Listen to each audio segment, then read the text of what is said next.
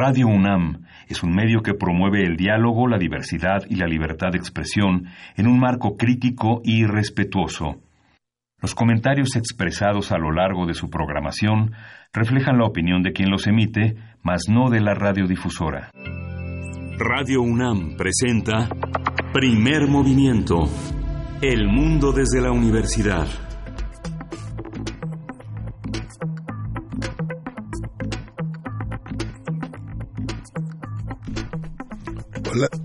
Hola, buenos días. Hoy es viernes 28 de junio y son las 7.06 de la mañana, el último día de labores académicas en la UNAM, Berenice Camacho. Buenos días. Muy buenos días, Miguel Ángel Quemain. Así estamos.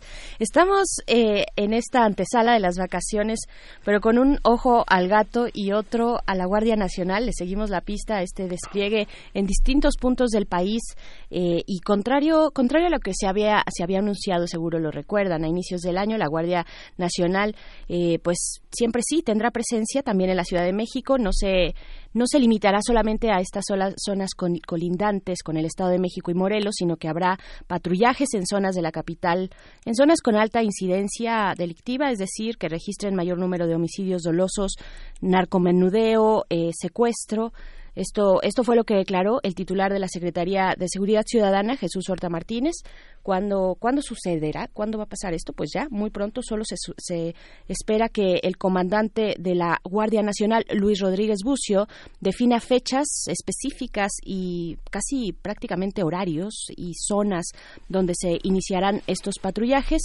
Se espera que esto ocurra pues en esta semana, que está por terminar. Así es que entre hoy y el fin de semana, eh, pues el domingo cuando tenga lugar la ceremonia, bueno, tendrá lugar la ceremonia de abanderamiento de la Guardia Nacional, e, este banderazo oficial para el despliegue de 52.000 elementos a lo largo y ancho del país.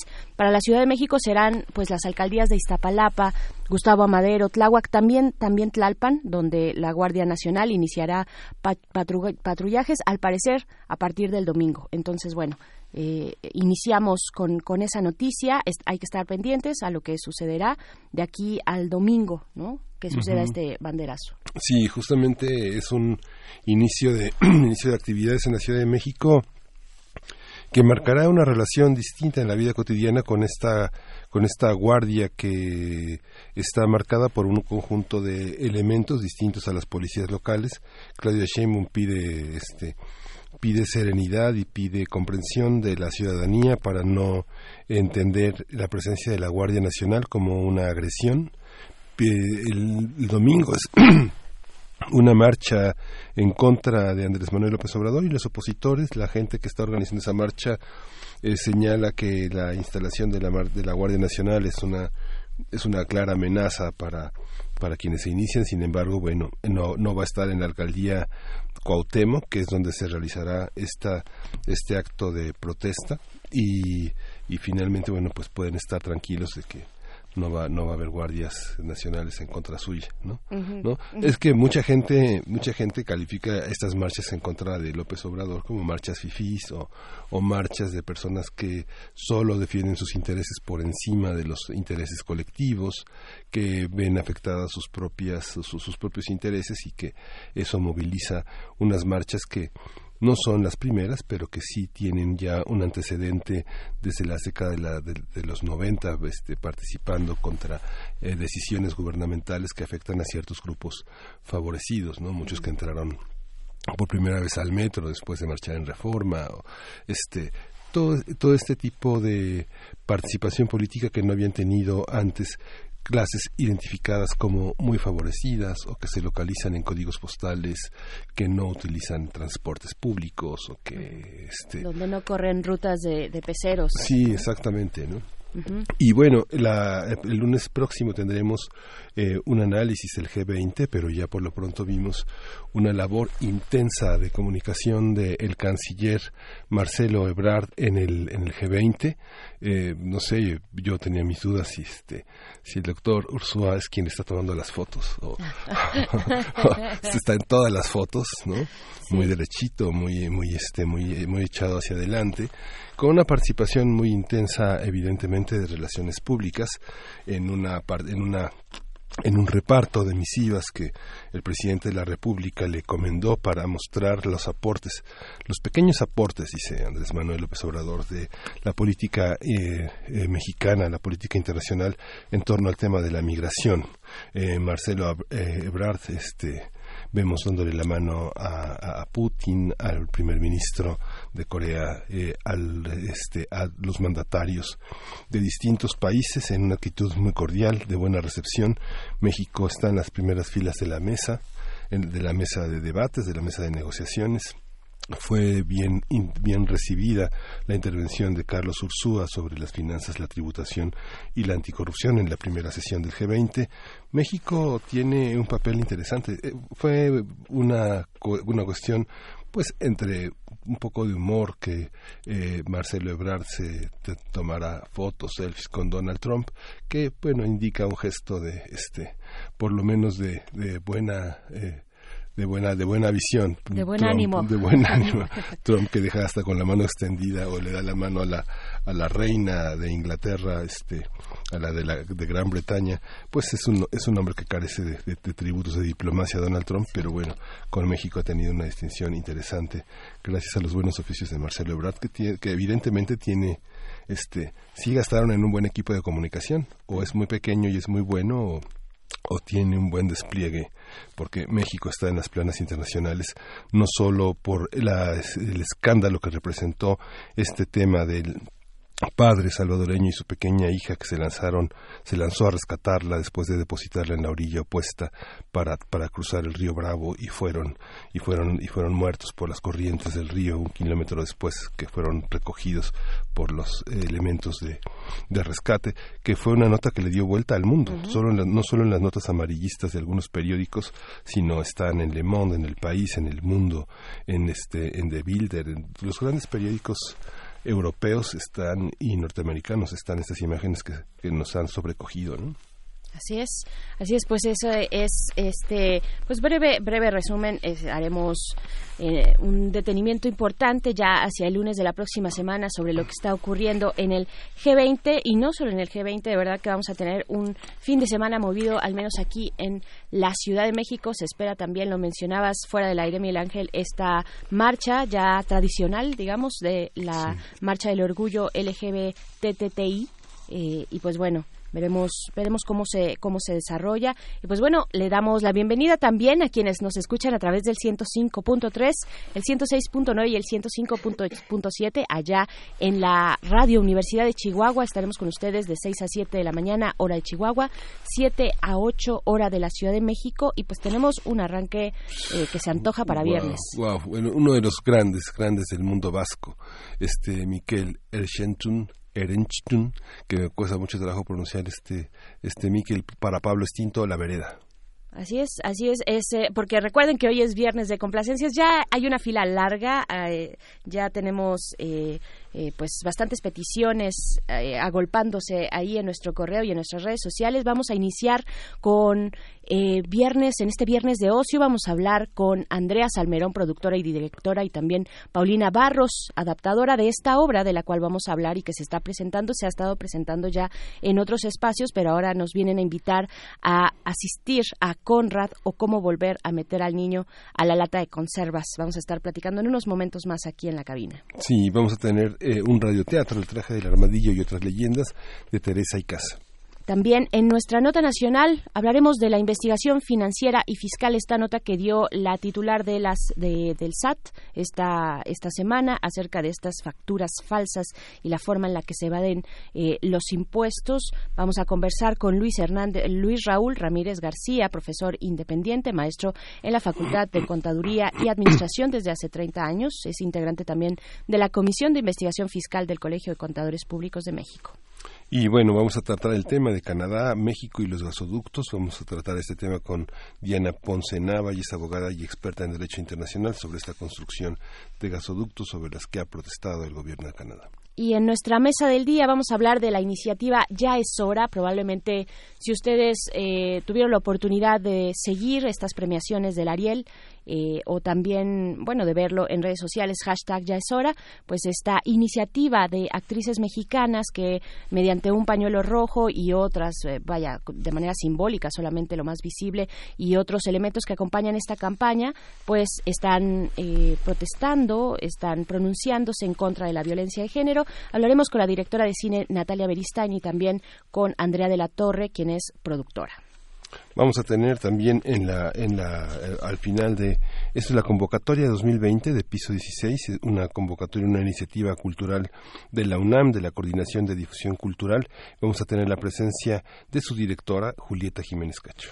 Pues ahí está. Vamos ahora sí con música, esto que presentabas que es para Pablo Extinto, Miguel Ángel. Sí, de Erenchun Miguel La Vereda.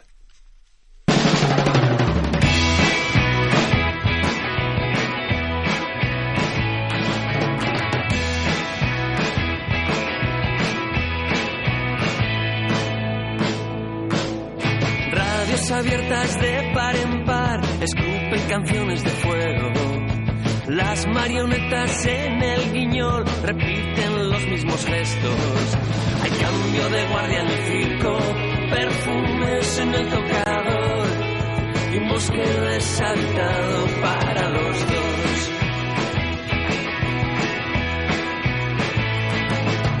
Libros baratos en el desván son tiempos de revolución.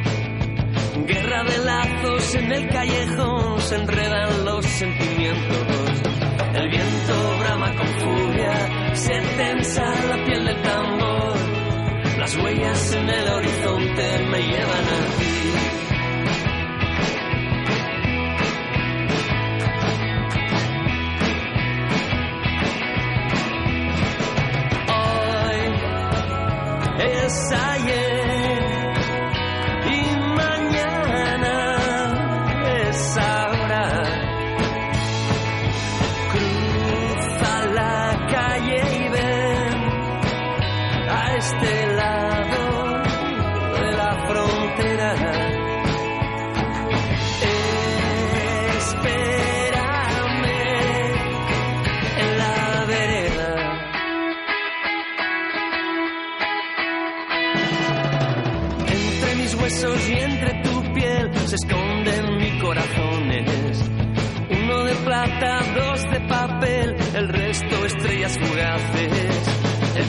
Los condenados aguardan en el salón.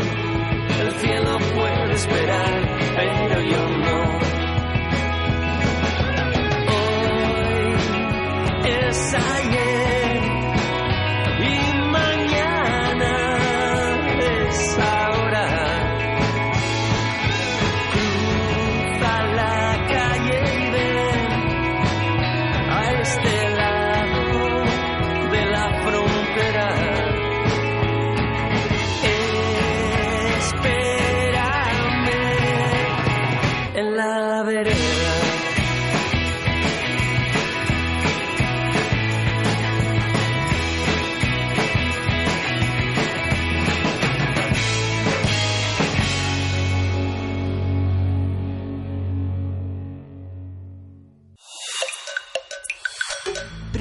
movimiento. Hacemos comunidad. Viernes de ocio. Una señora que vivía sola, llamada Bertie Bartolotti, compraba muchas cosas por catálogo. Un día recibió un paquete que le llamó la atención, ya que pesaba mucho, y además no recordaba haber realizado ese pedido. Sin embargo, decidió abrir el paquete. Adentro encontró una lata de conservas de la que salió un niño pequeño de siete años llamado Conrad. Conrad, el niño que salió de una lata de conservas, es un libro de Christine Nustlingler, la escritora austriaca, autora de más de un centenar de obras y ganadora de, en 1984 del premio Andersen, considerado el premio Nobel de la literatura juvenil. Paulina Barros Reyes Retana realizó la adaptación al teatro de la historia de Conrad. La obra se presenta en el Teatro Helénico bajo la dirección de Andrea Salmerón y las actuaciones de Olga González, eh, Meraki Pradis, Pedro Mira, Valeria Fabri y Sergio Batis. A partir de la puesta en escena, basada en la novela de Christine Nustingler, hablaremos sobre lo que plantea sobre la relación entre niños y adultos, así como las reacciones del público a la historia. Y están con nosotros Andrea Salmerón, que es productora y directora, ya había estado con nosotros para hablar de Otelo, pero ahora es teatro ¿Cómo, ¿Cómo, estás, Andrea? Muy bien, muy buenos días a todas y todos. Y también está Paulina Barros Reyes Retana, quien adaptó la obra eh, de Christine Nustingler. Bienvenida, buenos días. Gracias, buenos días. Bienvenidas a las dos. Pues, ¿qué nos dice? ¿Qué nos dice Conrad? ¿Quién es él? Conrad es un niño que fue creado y adiestrado en una fábrica para ser un niño perfecto, lo que sea que eso signifique. Y eh, y es un y lo que nos dice Conrad, o sea, desde este niño llega a la casa de Bertie Bartolotti, que es una mujer súper excéntrica, que vive sola, que teje alfombras, que tiene sus peces, que no tiene ninguna complicación. Ya estuvo casada, entonces ahora ya solo tiene un novio que ve los martes y los sábados para no complicarse la vida. Y de pronto, pues su vida se pone de cabeza porque llega este personajito, ella no tiene ni idea de cómo cuidar a un niño, no tiene ni idea de qué comen los niños, a qué hora se duermen los niños, qué hacen los niños, qué necesitan los niños, no tiene idea de nada. Y pues su vida se pone un poco de cabeza. Y lo que nos dice Conrad, que me preguntabas, es que la diferencia nos complementa.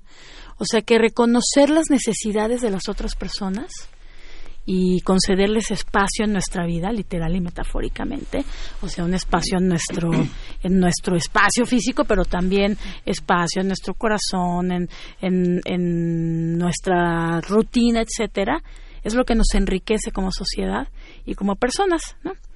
claro también, también nos dice mucho esta obra eh, de la relación, y lo, leíamos al inicio, eh, de la relación entre los niños y los adultos, ¿no? ¿Qué, nos enseña? ¿Qué nos enseña también de las maternidades, no? Sí. Paulina. creo que no solo es sobre la maternidad, es sobre la familia completa, ¿no? Y lo que a mí me parece como muy puntual en Conrad es que este niño llega con una idea muy clara de lo que se espera de los niños, de lo que es un niño bien educado y a través del tiempo, junto con Bertie y junto con el que decide ser su padre adoptivo, aprenden que pues no hay una respuesta tan clara, ¿no? Y que hay que ser flexible y tolerante y un poquito aceptar también tú quién eres. Adaptar a Christine Nustringler, ¿por qué? Porque ahí muchas veces la gente se queja de que hay mucho teatro mexicano, que hay mucha literatura infantil y juvenil, eh, y a veces no se piensa que tenemos extraordinarios traductores, extraordinarios adaptadores y que todo se convierte en mexicano finalmente, ¿no? Que el mundo atraviesa y que termina por, estar en nuestra en nuestro idioma. Este, ¿cuáles son como las, las características de una escritora austriaca que pasan a México? ¿Cuál es la universalidad del tema? ¿Qué es lo clásico de una autora como ella que está viva? Pues a mí lo que me sorprende mucho de esta autora es la sutileza con la que trata cosas súper profundas. O sea, logra tocar puntos que le llegan a niños de cualquier parte del mundo y adultos también que fueron niños a través de un solo comentario, ¿no? O una anécdota que es muy divertida, pero está hablando de cosas que pueden ser dolorosas o cosas que tú recuerdas que viviste y que hoy en día puedes revisitarlas. Y creo que eso es lo que lo hace universal y creo que por eso no tienes que ceñirte a un país, ¿no? Si un autor logra hablar de temas que nos funcionen a todos, vale la pena escucharlo. Y es el caso de Christine Ostinder. ¿Cómo fue que surgió esta idea cómo además y, más adelantito eh, les voy a pedir que nos hablen del elenco de cómo se conformaron estos estas alianzas también ¿no? Claro sí totalmente una alianza sí justo. Eh, ahorita que preguntaba sobre las maternidades pues sí Conrad también muestra un poco como esta angustia de las mamás que, que no saben si están siendo buenas madres no como esta esta angustia también de los padres de no saben eh, en estos momentos de la vida que tanto involucrarse hasta dónde eh, eh, por dónde acercarse más a su hijo, etcétera, ¿no? Y así fue como nació Conrad justamente, porque tengo bueno, Olga González, que ya hacía Berti Bartolotti, esta mujer súper estrafalaria, divertidísima. Eh, ella, pues, tenía a su hijo muy pequeñito y también estaba como en esta cosa de, ay, estaré siendo buena madre, Dios mío, ¿qué haré? Y Angie Santa María, que es... son adoradas. Ay, son encantadoras. Angie Santa María es nuestra diseñadora y nuestra animadora, porque tenemos una parte en, en animación en la obra. Y Angie le regaló este librito a Olga que Angie también estaba con su hijo muy chiquito y también estaba en esta cosa de hoy estaré siendo buena madre, Dios mío, las Tristán y Leo. Tristán y Leo. Abrazos a los dos. Sí. que además ellos develaron nuestra placa de la temporada anterior, porque pues al final para ellos hicimos la obra, para todos los niños y niñas, ¿no? Sí. Y total que Angie le regaló la obra a Olga y a Olga le encantó la obra y ya después de muchos años, como habíamos estado trabajando Olga y yo en otros proyectos, Olga me dio el libro y me dijo, oye, quiero hacer algo con esto. Y yo lo leí, bueno, lo vi todo. O sea, lo vi pasar, vi pasar la obra completa por mi cabeza de principio a fin. Fue así mágico. Y entonces, por supuesto que Olga está en el proyecto, Angie está en el proyecto. Además, son muy, sus hijos son muy, muy amigos de mi sobrino Pablo, así amiguísimos de uña y mugre y después ya fuimos como armando el resto del reparto con con otros pues con otros amigos en realidad y otras amigas también con las que ya habíamos estado trabajando anteriormente. Gente encantadora o sea Pedro Mira que es el hombre más bueno del mundo no que hace a Egon este novio de Bertie que de pronto ve un niño que es como perfecto y le brillan los ojos y dice wow yo quiero este niño pero de pronto no sabe hasta dónde meterse y entonces empiezan los problemas entre la madre y el padre de, de hasta dónde, ¿no? Y yo digo que no, ah, pues yo digo que sí, yo digo que no tiene permiso, pues yo digo que sí, yo digo que ya se tiene que dormir, yo digo que no. ¿No? Y entonces, ¿cómo vamos conciliando y encontrando maneras de relacionarnos y, aprendiendo a ser familia? Pues porque también es algo que se aprende todos los días, ¿no? A ser papá, a ser mamá y también a ser hijos, ¿no? Sí. Aunque, aunque de lo que estás hablando, Andrea, en realidad es un problema de la pareja, ¿no? No es un problema, digamos, de la formación de los padres para tener un hijo, sino de las relaciones de poder entre dos personas que tienen un hijo, ¿no? Es correcto y qué bueno que mencionas esto porque una de las cosas que más me importaban como directora era no hacer una obra para niños, sino hacer una obra para toda la familia, que después la familia pudiera discutir. Eh, me preocupaba siempre mucho que decía, ay, los papás luego van a unas obras para niños pobres, que no se aburran, o sea, que sea para todos. Y entonces hay discursos, o sea, hay como líneas del discurso que son muy para los papás, otros que son muy para los mamás y otros que son muy para los niños y niñas, y por eso todos se divierten muchísimo, porque si está pensado desde principio también hablarles a ellos. Por ejemplo, eh, cuando a veces los papás o las mamás este, son muy invasivos con el niño y no se dan cuenta, ¿no? O sea, el niño está en lo suyo y, los papás, ay, deberías de hacer no sé qué, no sé qué, ¿no? Eh, o, cuando hay este conflicto de si seré buena madre, seré buen padre, cuando metemos al niño en nuestra discusión, tipo, ¿a quién quieres más, a tu papá o a tu mamá? Entonces sí es una obra que está pensada justo para verse en familia, para que la platiquen en familia y para que todos se la pasen muy bien, la verdad. Divertidísima y conmovedora. Sí. Este psicoanalista inglés, Donald Winnicott, eh, hizo muchísimos aportes al tema de lo infantil, pero también este con esta idea de la madre suficientemente buena también condenó una parte de lo femenino a ponerse con estas preguntas que son parte de una cultura de la segunda mitad del siglo XX, que es si es una madre suficientemente buena o si está criando realmente un candidato al psicoanálisis para los próximos años, ¿no? Y es donde se le atribuye toda la responsabilidad al, al, mundo materno. esta, esta visión de lo materno que sí es justamente la del auto, la, la del, una especie entre autoconocimiento y el legado también contrasta con esta idea de este de esta idea que también es una aportación del psicoanálisis de un falso self, ¿no? De un niño pseudo adulto perfecto que se porta muy bien y que responde al deseo de los adultos, ¿no? Sí. Este, bueno, a mí lo que me llama también mucho la atención es lo actual que es el personaje de Bertie Bartolotti, ¿no? Porque justo representa a una mujer adulta que vive su vida como quiere vivirla, que es no es reprimida, pero es vista con malos ojos por el grupo que lo rodea. Y cuando llega este niño, ella dice, mira, Conrad, lo importante es que no te importe lo que piensen los demás. Lo importante es hacer lo que tú crees que está bien y lo que quieres hacer, ¿no? Y me parece un mensaje que muchas veces se nos escapa, pero si se nos escapa hoy, hace 30 años, era todavía más difícil, ¿no? Y creo que es algo que tenemos que ir adoptando como sociedad para que todos la pasemos mejor. Claro. Y con respecto a esto del autoself, es muy importante tener cuidado con qué es lo que deseamos.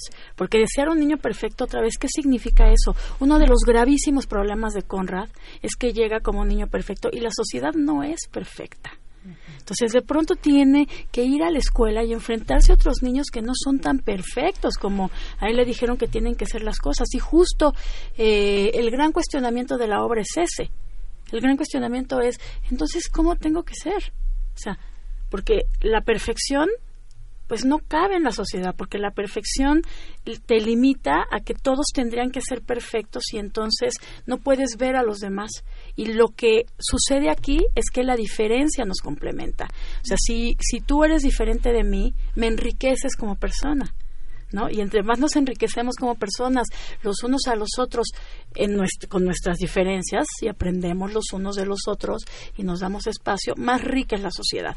Y eso es como una cosa muy importante que queríamos decir con Conrad. Claro, y Conrad tiene esa capacidad de aprender, ¿no? Tiene una sensibilidad. A mí me encanta el personaje. Yo yo tuve la oportunidad de verla cuando estuvieron en el Centro Cultural del Bosque. En el Galeón. En el Galeón, precisamente. Y, y Conrad, a pesar de ser un niño perfecto y tener esta línea y que esa es la característica de su personaje, también es un niño muy sensible y es un niño que aprende y no es un niño chocante. Me encantó la interpretación, de verdad. Eh, está súper cuidada, está balanceada, medida. Me encantó Conrad? ¿Cómo, cómo, cómo discutieron ese, el personaje principal? Ay, pues mira, eh, yo pensé mucho en el, en el, en el, la técnica de clown porque justo la técnica de clown puede tocar a todo tipo de público, ¿no? Es algo con lo que estamos la verdad muy familiarizados, o sea, desde Chaplin y desde el, gordo y el flaco, ¿no? Y las caricaturas manejan la técnica de clown, entonces yo quería hacer una caricatura también porque todos hemos visto caricaturas, ¿no? Los grandes, los chicos hemos visto eso. Y justo lo que lo que hablábamos mucho con Meraki, que además es una actriz talentosísima y súper inteligente, que lo entiende todo, es que no es un niño pedante, mm, o sea, no es arrogante. Él simplemente ha sido formado en el deber ser, en un deber ser, por eso les digo hay que tener cuidado con lo que deseamos, porque en un deber ser eh, que así es, punto, o sea, ni siquiera se lo cuestiona. Después se lo va a empezar a cuestionar porque se va a dar cuenta que no todo es blanco y negro que todo el mundo está lleno de grises y de miles de colores y que todos atravesamos por allí. Entonces, pues será eso. O sea, no es un niño pedante, no es un niño arrogante, es un niño que además está muy confundido igual que todos los niños e igual que casi todos los adultos, ¿no? Eh, está muy confundido sobre cómo, cuál es su lugar en el mundo y cómo tendría que comportarse dentro del mundo. ¿Quién interpreta a Conrad y cuál es el desafío actoral para interpretarlo? ¿Es un actor adulto?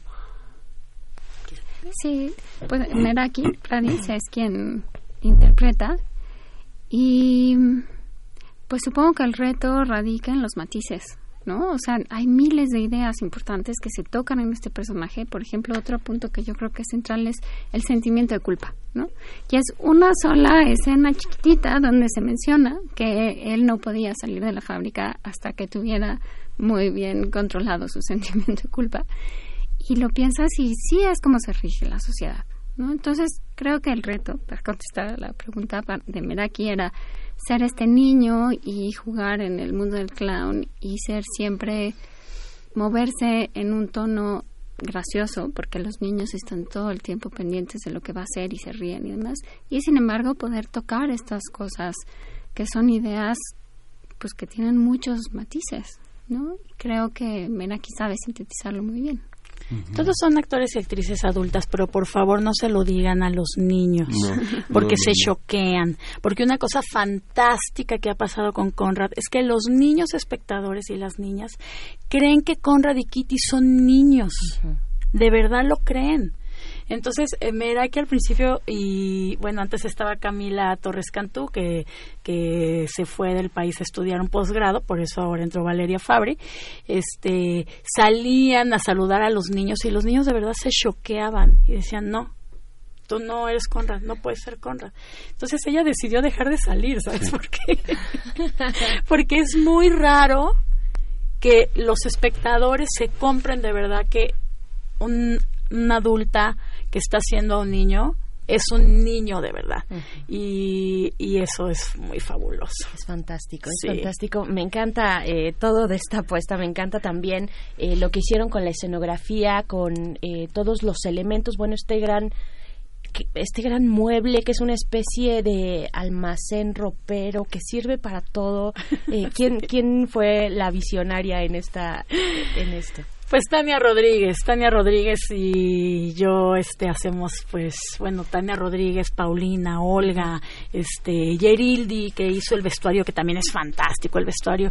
Eh, pues somos como parte de este equipo creativo de puras mujeres que que pues estamos trabajando juntas, haciendo colectivo. Fantástica Tania Rodríguez, su trabajo de verdad muy inspirador y muy mágico también.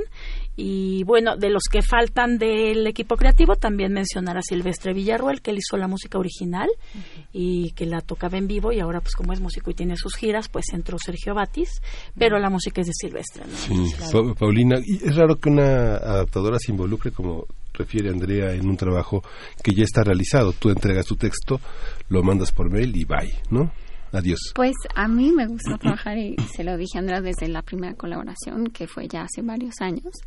Me gusta mucho ser parte de los ensayos, no para ir a decirles esto no, no era así, no. Simplemente porque eres una mirada extra que puede o no puede ayudar, ¿sabes? Que puedes dar opiniones y que enriquece a todos los demás que participan en este proceso, porque justo la dramaturgia se diferencia de las otras escrituras porque es física, ¿sabes? O sea, llega al escenario. Entonces, pues para mí lo más natural es estar en las tablas y ser parte de ese proceso, porque si no, pues es un texto muy lejano a lo que llega. Ten cuidado, Andrea, porque a la siguiente se va a meter a la escena corregida. ¿eh? No, yo encantada. Está, a punto de actuar, ¿eh? Encantada. sí, la ves muy callada, pero está a punto de actuar. Paulina, ¿qué, qué, qué, cómo, ¿cómo ves la respuesta del público? Bueno, hay que decir, bueno, ya lo mencionabas, eh, Andrea, pues hay música en vivo, música original, hay también elementos audiovisuales a cargo de eh, Andrea Santa María. Eh, ¿cómo, ¿Cómo ves la respuesta del público? Pues a mí me encanta. Yo vi la obra y dije, es que se nota el amor con la que todos los que participamos hicimos este trabajo y creo que se transmite al público y yo veo a todos felices y como totalmente concentrados en lo que está pasando y además la disfrutan mucho, tanto adultos como niños, ¿no? Y eso a mí me gusta mucho. Sí, sí. Andrea, ¿qué, ¿qué, decir también de esta parte audiovisual? Muy, muy importante. A mí me tocó estar un poquito cercana a, esa hechura, a ese proceso con Angie. Eh, tengo la fortuna de que sean las dos eh, grandes amigas. Y, pero, pero, ¿qué nos puedes decir? ¿Cómo lo pensaron?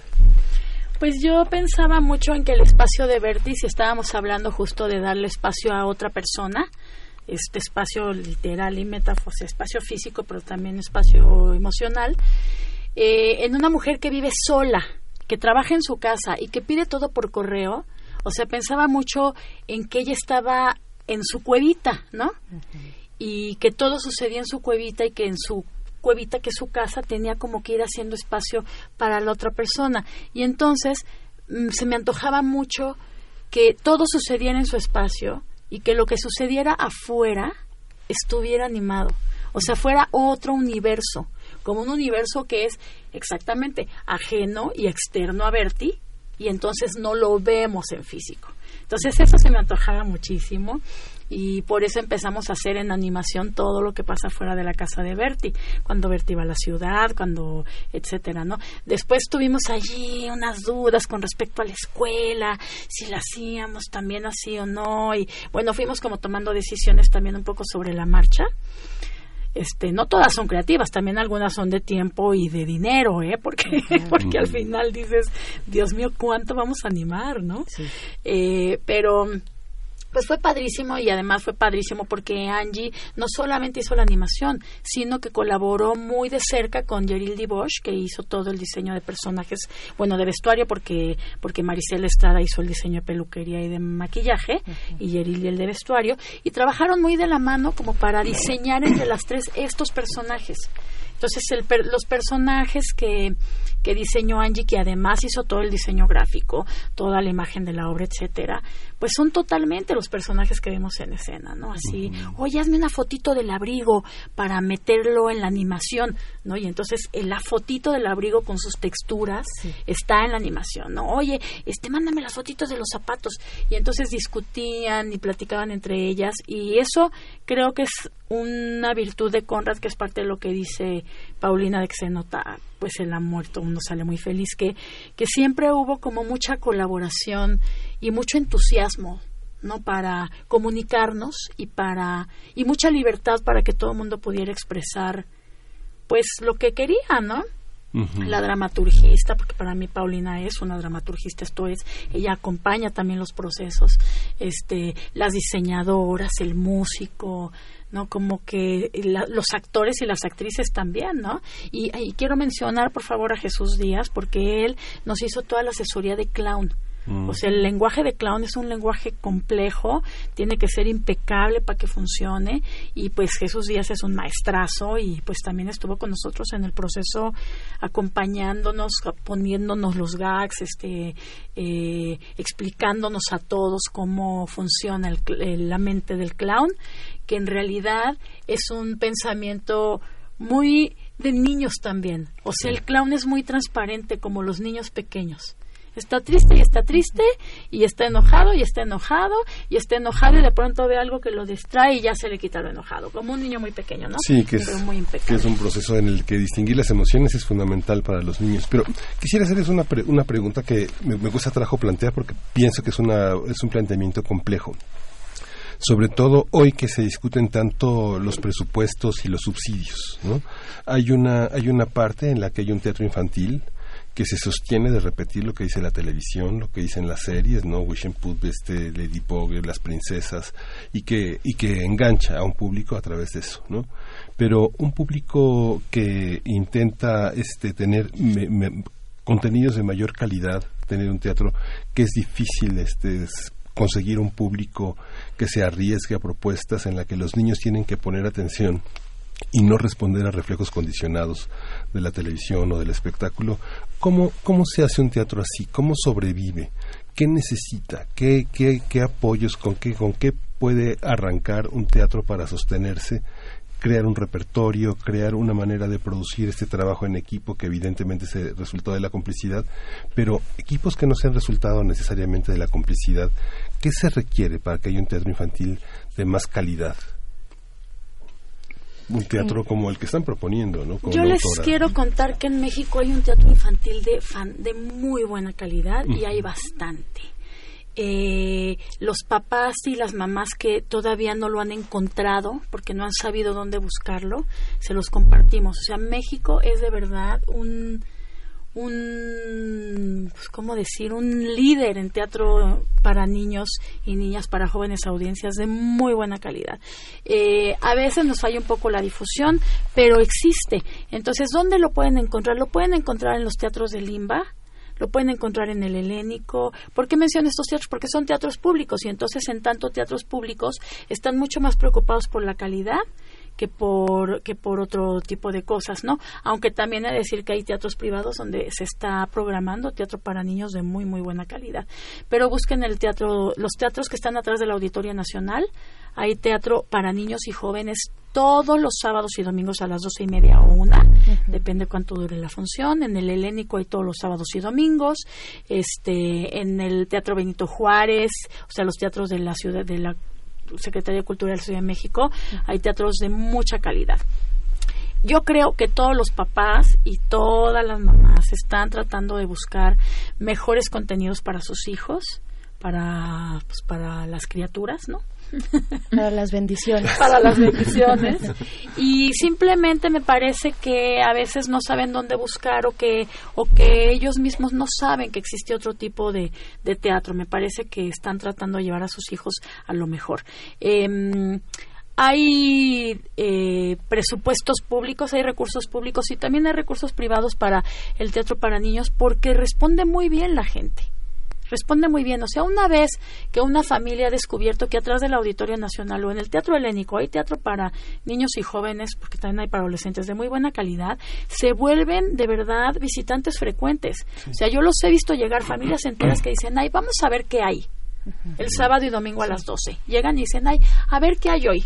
¿No? Y escogen porque está segmentado a partir de cuatro años. Hay también teatro para, para, para primera infancia, por ejemplo. Ahora también se está haciendo bastante para bebés, ¿no? Teatro para bebés, teatro para niños de cuatro a seis, teatro para niños de de 5 a 8, teatro para niños de 8 a 12, teatro para adolescentes. Mm. Entonces, eh, ahorita, por ejemplo, nosotros no tenemos un recurso entonces por favor paguen sus boletos, vayan. Eh, estamos, eh, o sea, cobramos todos de la taquilla, vivimos de la taquilla, pero también tenemos, pues, bueno, la obra ya estaba producida y además, por supuesto, tenemos el apoyo del Centro Cultural Helénico, que es un teatro que está subvencionado porque es de la Secretaría de Cultura y entonces ya no tener que pagar el teatro ya es una ventaja, ¿no? Pero hay muchos apoyos y, por ejemplo, atrás del Auditorio Nacional, en los teatros de Limba, pues tuvimos todo el tiempo lleno. Sí, sí, sí, está calientísimo. Conrad, ¿para qué público es? ¿Para qué edad? ¿A partir de qué edad puede entender un niño? ¿Cuatro años? ¿Tres años? A partir de cinco la a Partir de cinco. ¿A partir de cinco? Sí, o sea... Y van a pasarla bien hasta, todo, hasta los 60 años. Sí, sí. Hay niños de cuatro que pues ya la pasan bien, pero se les puede volver un poquito cansada. O niños de tres, pero a mí no me gusta eh, o sea, todos son bienvenidos, por favor. O sea, vengan, porque también hay familias que tienen un niño de 5 o de 6 y tienen un niño de 3. Sí, que dejen al de 3 en la casa, ¿no? Sí, claro. Si así llegan con bebés, nadie les va a negar la entrada. este Y sí, como a partir de 4, ¿no? Más 4 y medio. Ya la pasan muy bien. Sí, pues dado que hay como capas de significado, yo creo que los más chicos se divierten nada más de oír la música y ver los colores y el movimiento y las Sí. Sí, creo que no está limitado a un público así de 7 a 10 años, no, para nada. Perfecto. Y para eh, invitarles, para invitarles a que se sumen a estas propuestas teatrales que hay, eh, en este caso eh, no, no, están en el Centro Cultural del Bosque, sino en el Centro Helénico, en el Centro en el Teatro Helénico. Teatro Helénico. ahí estarán. Estuvieron antes en el Centro Cultural del Bosque. Pueden buscar también la cartelera para asistir al Galeón y ver toda esta oferta cultural de la cual nos habla Andrea Salmerón. Pero les tenemos invitaciones para aquellos que se quieran lanzar el día de mañana. Las invitaciones son para el día de mañana. Tienen que llegar doce y media, más o menos estar en la taquilla. Sí, doce y media. Doce y media, más o menos estar ahí en la taquilla. Eh, sean, sean puntuales y se van a ir. Tenemos tres pases dobles para las primeras tres llamadas que entren a nuestro teléfono en cabina, que es el 5536 4339 55 36 43 39 en sus marcas listos fuera. Está la producción de primer movimiento atenta a sus llamadas. Sí. Y pues nos vamos va a, estar va a estar también hasta el 4 de agosto, este, eh, hay una promoción también para quien no alcance esa promoción de 4 por 3 boletos. Y, bueno está en el Centro Cultural Helénico ahí en Avenida Revolución casi entre Altavista y Manuel M. Ponce Sí, eh, sí, muy cerquita de Altavista, sí, entre Altavista y Manuel M. Ponce, Avenida Revolución 1500. Para los que nos sintonizaron un poquito más tarde, estamos hablando de Conrad, el niño que salió de una lata de conservas, una obra para público a partir de cinco años, que está en el Teatro Helénico sábados y domingos a la una de la tarde y que se van a divertir muchísimo. Síganos, por favor, en arroba Teatro en Fuga MX. El hashtag que estamos utilizando para cuando quieran más información es eh, hashtag Conrad MX. Estamos como arroba Teatro en Fuga MX en Facebook, en Twitter, en Instagram, pero también tenemos ya nuestra página de Facebook de Conrad que se llama Conrad, coma, el niño que salió de una lata de conservas, o arroba Conrad Teatro. Perfecto. Hay cuánta información. No, vamos a poner en las redes sociales para que la gente pueda leerla y consultarla y vincularse. Ahí está, ahí está toda la información, o pueden eh, detenerse un poquito más en estas coordenadas que nos da Andrea Salmerón, productora y directora de esta fabulosa obra Conrad o cómo volver a meter al niño a la lata de conservas. Muchas gracias, Andrea.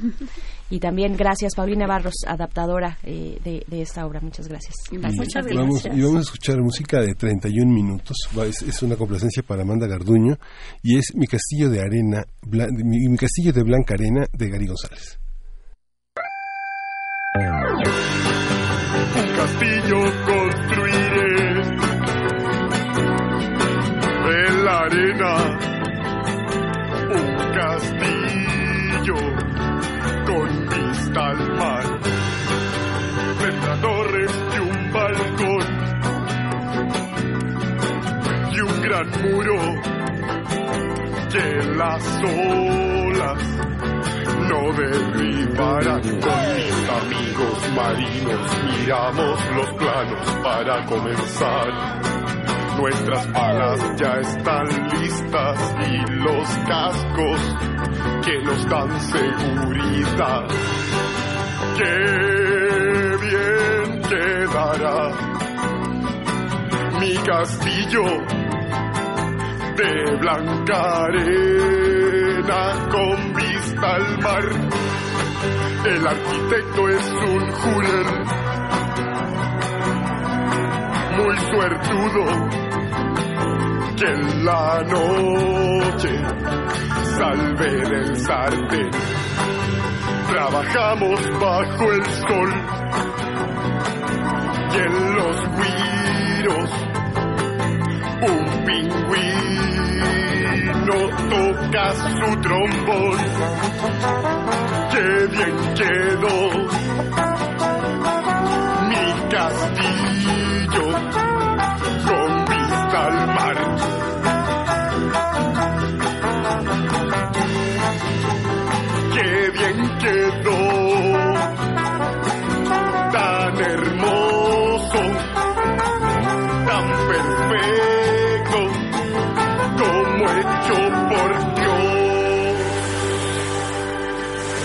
Cuando subió la marea, mi hermoso castillo se desvaneció.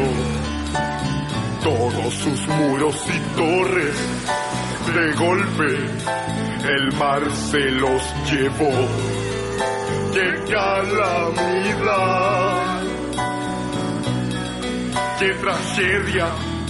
Volver a empezar. ¡Qué felicidad!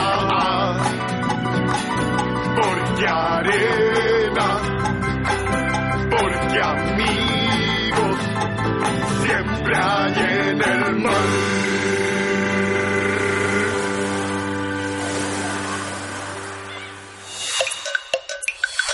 Primer movimiento. Hacemos comunidad. Para teatros, los radioteatros de primer movimiento.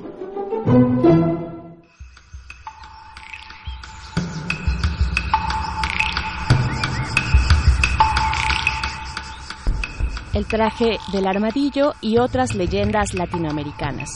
Textos de Teresa Icaza, inspirados en mitos y leyendas latinoamericanas, ilustraciones de Lucho Rodríguez, ediciones Tecolote 2018.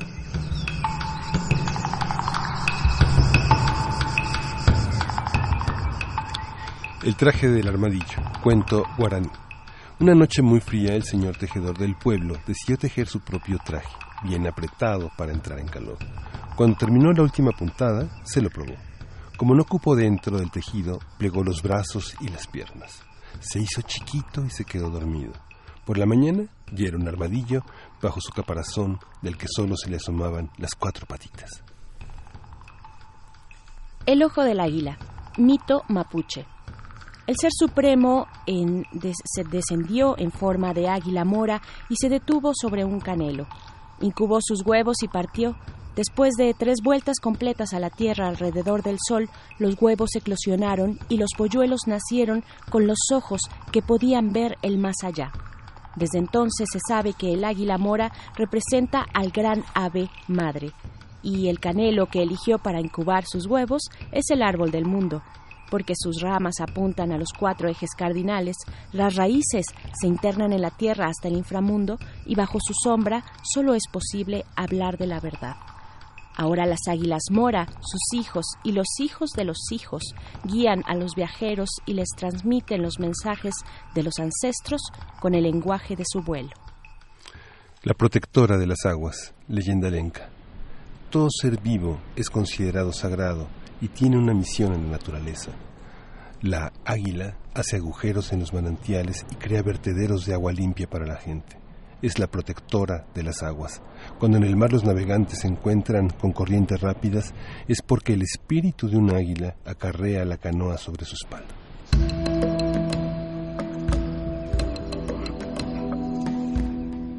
El baile del cóndor, mito andino. Cada mañana la hija del pastor llevaba sus llamas al monte. Un día, el cóndor la miró desde lo alto y discretamente la siguió. Hipnotizado por su andar y el brillo del negro de su pelo, se acercó hasta llamar su atención. Cuando ella lo miró, el joven cóndor se elevó, desplegó sus frondosas alas, planeó y dio piruetas en el aire con gran majestuosidad. En el prado, la joven estaba encantada. Así es que el cóndor bajó por ella y juntos se elevaron por los aires hasta perderse de vista. Desde entonces, los cóndores vuelan en pareja.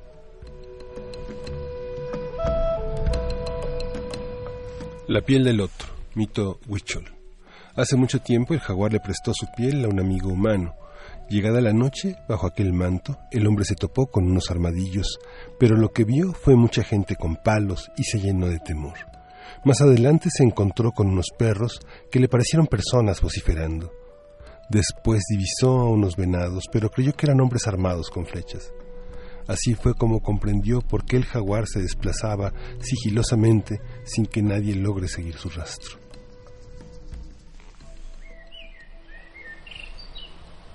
El macaco que perdió su rabo. Cuento brasileño de origen europeo.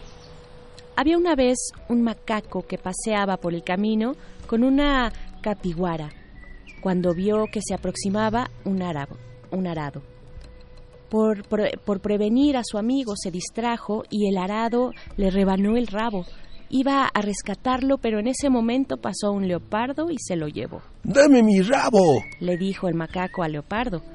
Si quieres tu rabo, tendrás que darme leche, le contestó el leopardo. ¿Y dónde consigo la leche? Pídele un poco a la vaca. Ah, para darle la leche, la vaca necesitaba pasto. El pasto necesitaba lluvia. La lluvia, que hubiera nubes. Las nubes, calor. El calor, fuego. Y el fuego, dos piedras.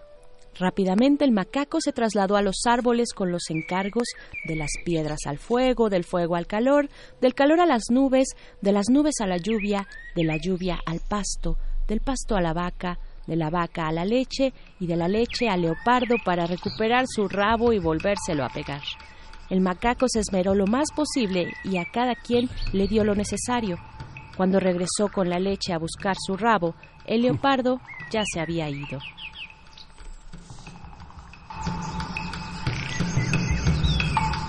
El hombre pecarí, mito Yaminagua. El hombre Yaminagua no lograba ser un buen cazador cuando salía con sus cuñados. Un día decidió ir él solo.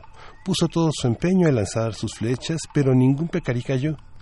Desilusionado a orillas del río Acre, vio que venía un grupo de gente extraña. Hola, primo, le dijeron, ¿por qué tan triste?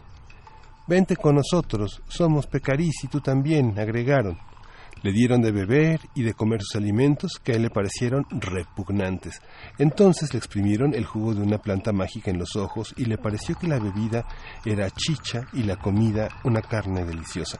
El hombre se quedó a vivir con los pecarís creyendo que era uno de ellos y hasta se casó.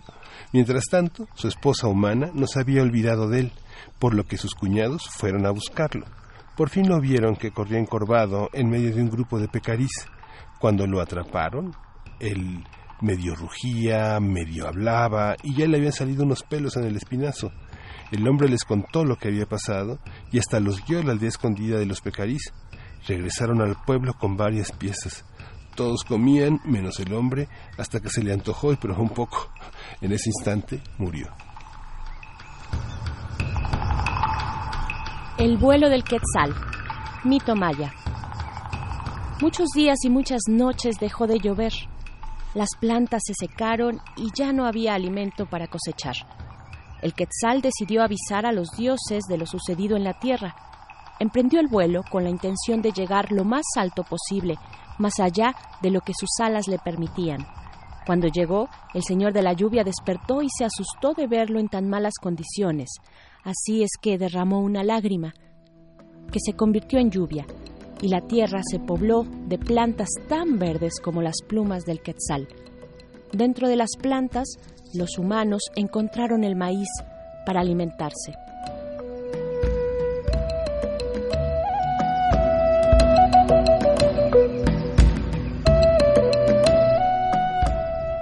El traje del armadillo y otras leyendas de Latinoamérica. Textos de Teresa Icaza inspirados en mitos y leyendas latinoamericanas. Ilustraciones de Lucho Rodríguez, Ediciones Tecolote 2018.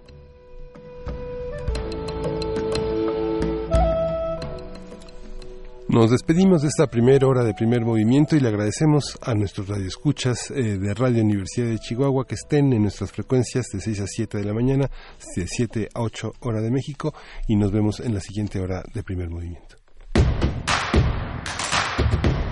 Síguenos en redes sociales. Encuéntranos en Facebook como Primer Movimiento y en Twitter como arroba PMovimiento. Hagamos comunidad.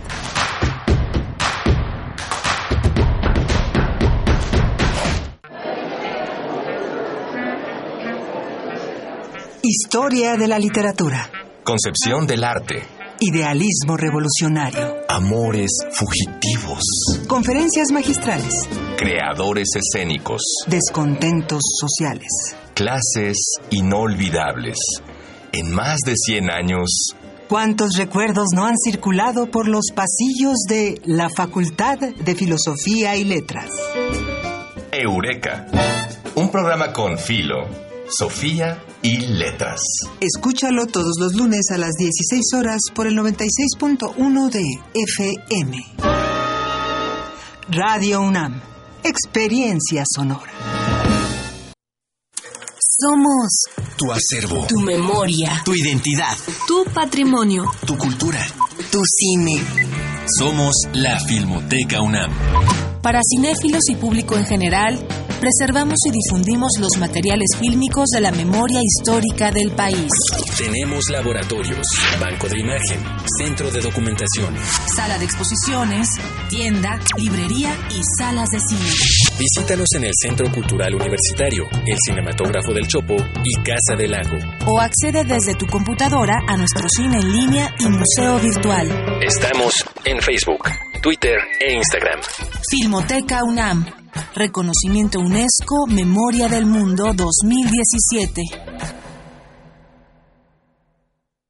Sí, ¿quién habla? Paco. ¿Qué canción quieres? La verdad, no quiero una canción. Sé que mi papá escucha tu programa y ahora quiero que me escuche. Tengo algo importante que decirle. ¿Cómo se llama tu papá? Toño. Toño, ya es hora de poner atención. 5.6 millones de niñas, niños y jóvenes participaron en la consulta infantil y juvenil del INE. Visita INE.mx y descubre que están diciendo cosas que los adultos no están acostumbrados a escuchar. Es tiempo de poner atención. Es tiempo de hacer algo. Contamos todas, contamos todos. INE. Existen delincuentes que te envían un correo electrónico falso de tu banco indicando problemas en tu cuenta o una actualización de datos. Te piden ingresar a una liga y enviarles tu información personal. 1. Nunca proporciones tus datos a desconocidos. 2. Cambia periódicamente tus contraseñas. 3. Si tienes dudas, contacta a tu banco. Para más información, acércate a la Conducef. Gobierno de México. Imagen, luz, poder, movimiento, resistencia. Islas Resonantes. Pensar el mundo a través del sonido. Un programa de entrevistas y selecciones sonoras para analizar los saberes científicos, culturales y artísticos contemporáneos desde el fenómeno aural. Conduce Cintia García Leiva.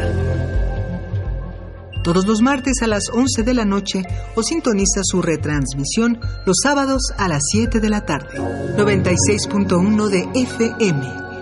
Radio UNAM. Experiencia sonora.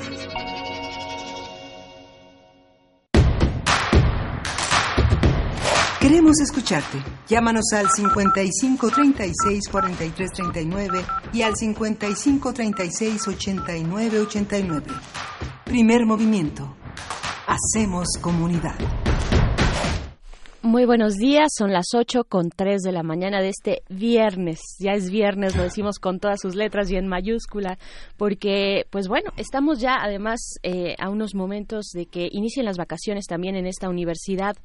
Eh, un merecido descanso. Gracias por continuar eh, con nosotros en esta transmisión de primer movimiento. Miguel Ángel Quemain, buenos días. Hola, buenos días. Inician las vacaciones, pero inicia también una, una, una gran serie de, de, capítulos de primer movimiento interesantes. A mediados del mes de julio, nuestro equipo de producción preparó toda una antología, toda una serie de trabajos que hemos realizado a lo largo de, este año, en el que justamente se pone a prueba nuestro trabajo, qué es lo que perdura, qué es lo que continúa vigente. Eh, Frida Saldívar, eh, apoyada con Uriel Gámez, hizo una selección de lo que consideraron lo más eh, granado, lo más rico, lo que merece la pena reescucharse.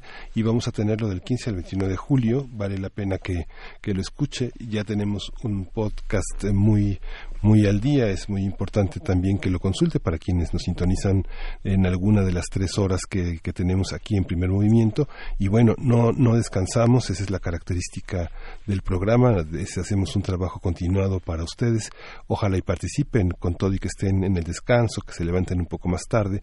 Vale la pena seguir haciendo comunidad. Es un mes de conmemoración de esta elección que ha transformado a muchos sectores de México, otros los ha polarizado, otros viven muy felices, otros no tanto, pero vale la pena que entendamos los cambios y que participemos de ellos. Y qué mejor que la radio que nos conecta a todos y esta manera de hacer comunidad a partir del pensamiento y de la discusión del diálogo universitario, Así es, entre el 15 del lunes 15 al viernes 19 estaremos eh, con esta selección de Frida Saldívar y el equipo de producción. Eh, en la próxima semana continuamos aquí totalmente en vivo eh, pero solamente esa semana, pues sí, eh, los dejamos con esta selección de conversaciones que perduran, que perduran de temas importantes, transversales, que hay que volver a revisar, que nos generan todavía muchas, muchos cuestionamientos, muchas preguntas, eh, muchos planteamientos. Y pues bueno, esa es la oferta de primer movimiento para acompañar sus vacaciones, ojalá nos permitan hacerlo. Y gracias a quienes nos escriben a través de nuestras redes sociales, Elizabeth Cruz Madrid nos dice en Twitter, coincido el teatro para niños en México es de primer nivel. Hágale caso a la invitada. Pues sí, tenemos teatro, teatro de sombras, teatro de títeres, eh, clown, tenemos eh, teatro de papel, teatro audiovisual, es decir, una, una amplia oferta infantil de teatro en nuestros teatros de la ciudad y bueno, en los teatros eh, del país, en los teatros de Limba también. Pues bueno, acérquense, acérquense a esta oferta, a esta propuesta, la que nosotros les invitamos en esta mañana, pues también vale muchísimo la pena. Conrad, o por qué todos los niños deberían venir en una lata de conservas, también es, es una excelente idea para este fin de semana, Miguel Ángel. Sí, justamente.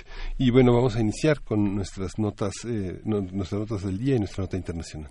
Así es, pero antes le damos la bienvenida a quienes nos sintonizan a través de la radio Nicolaita. Muchas gracias por eh, permanecer aquí en Radio UNAM en este enlace con la Universidad Michoacana de San Nicolás de Hidalgo. Estaremos con ustedes durante la siguiente hora, así es que eh, bienvenidos, bienvenidas a través del 104.3 allá en Morelia y aquí en, en la Ciudad de México por el 96.1 de FM. Vamos ahora sí a nuestra nota nacional. Primer movimiento Hacemos comunidad. Nota Nacional. Del 2014 al 20 de junio pasado, la evasión fiscal por medio de facturas falsas alcanzó un monto de 354.512 millones de pesos.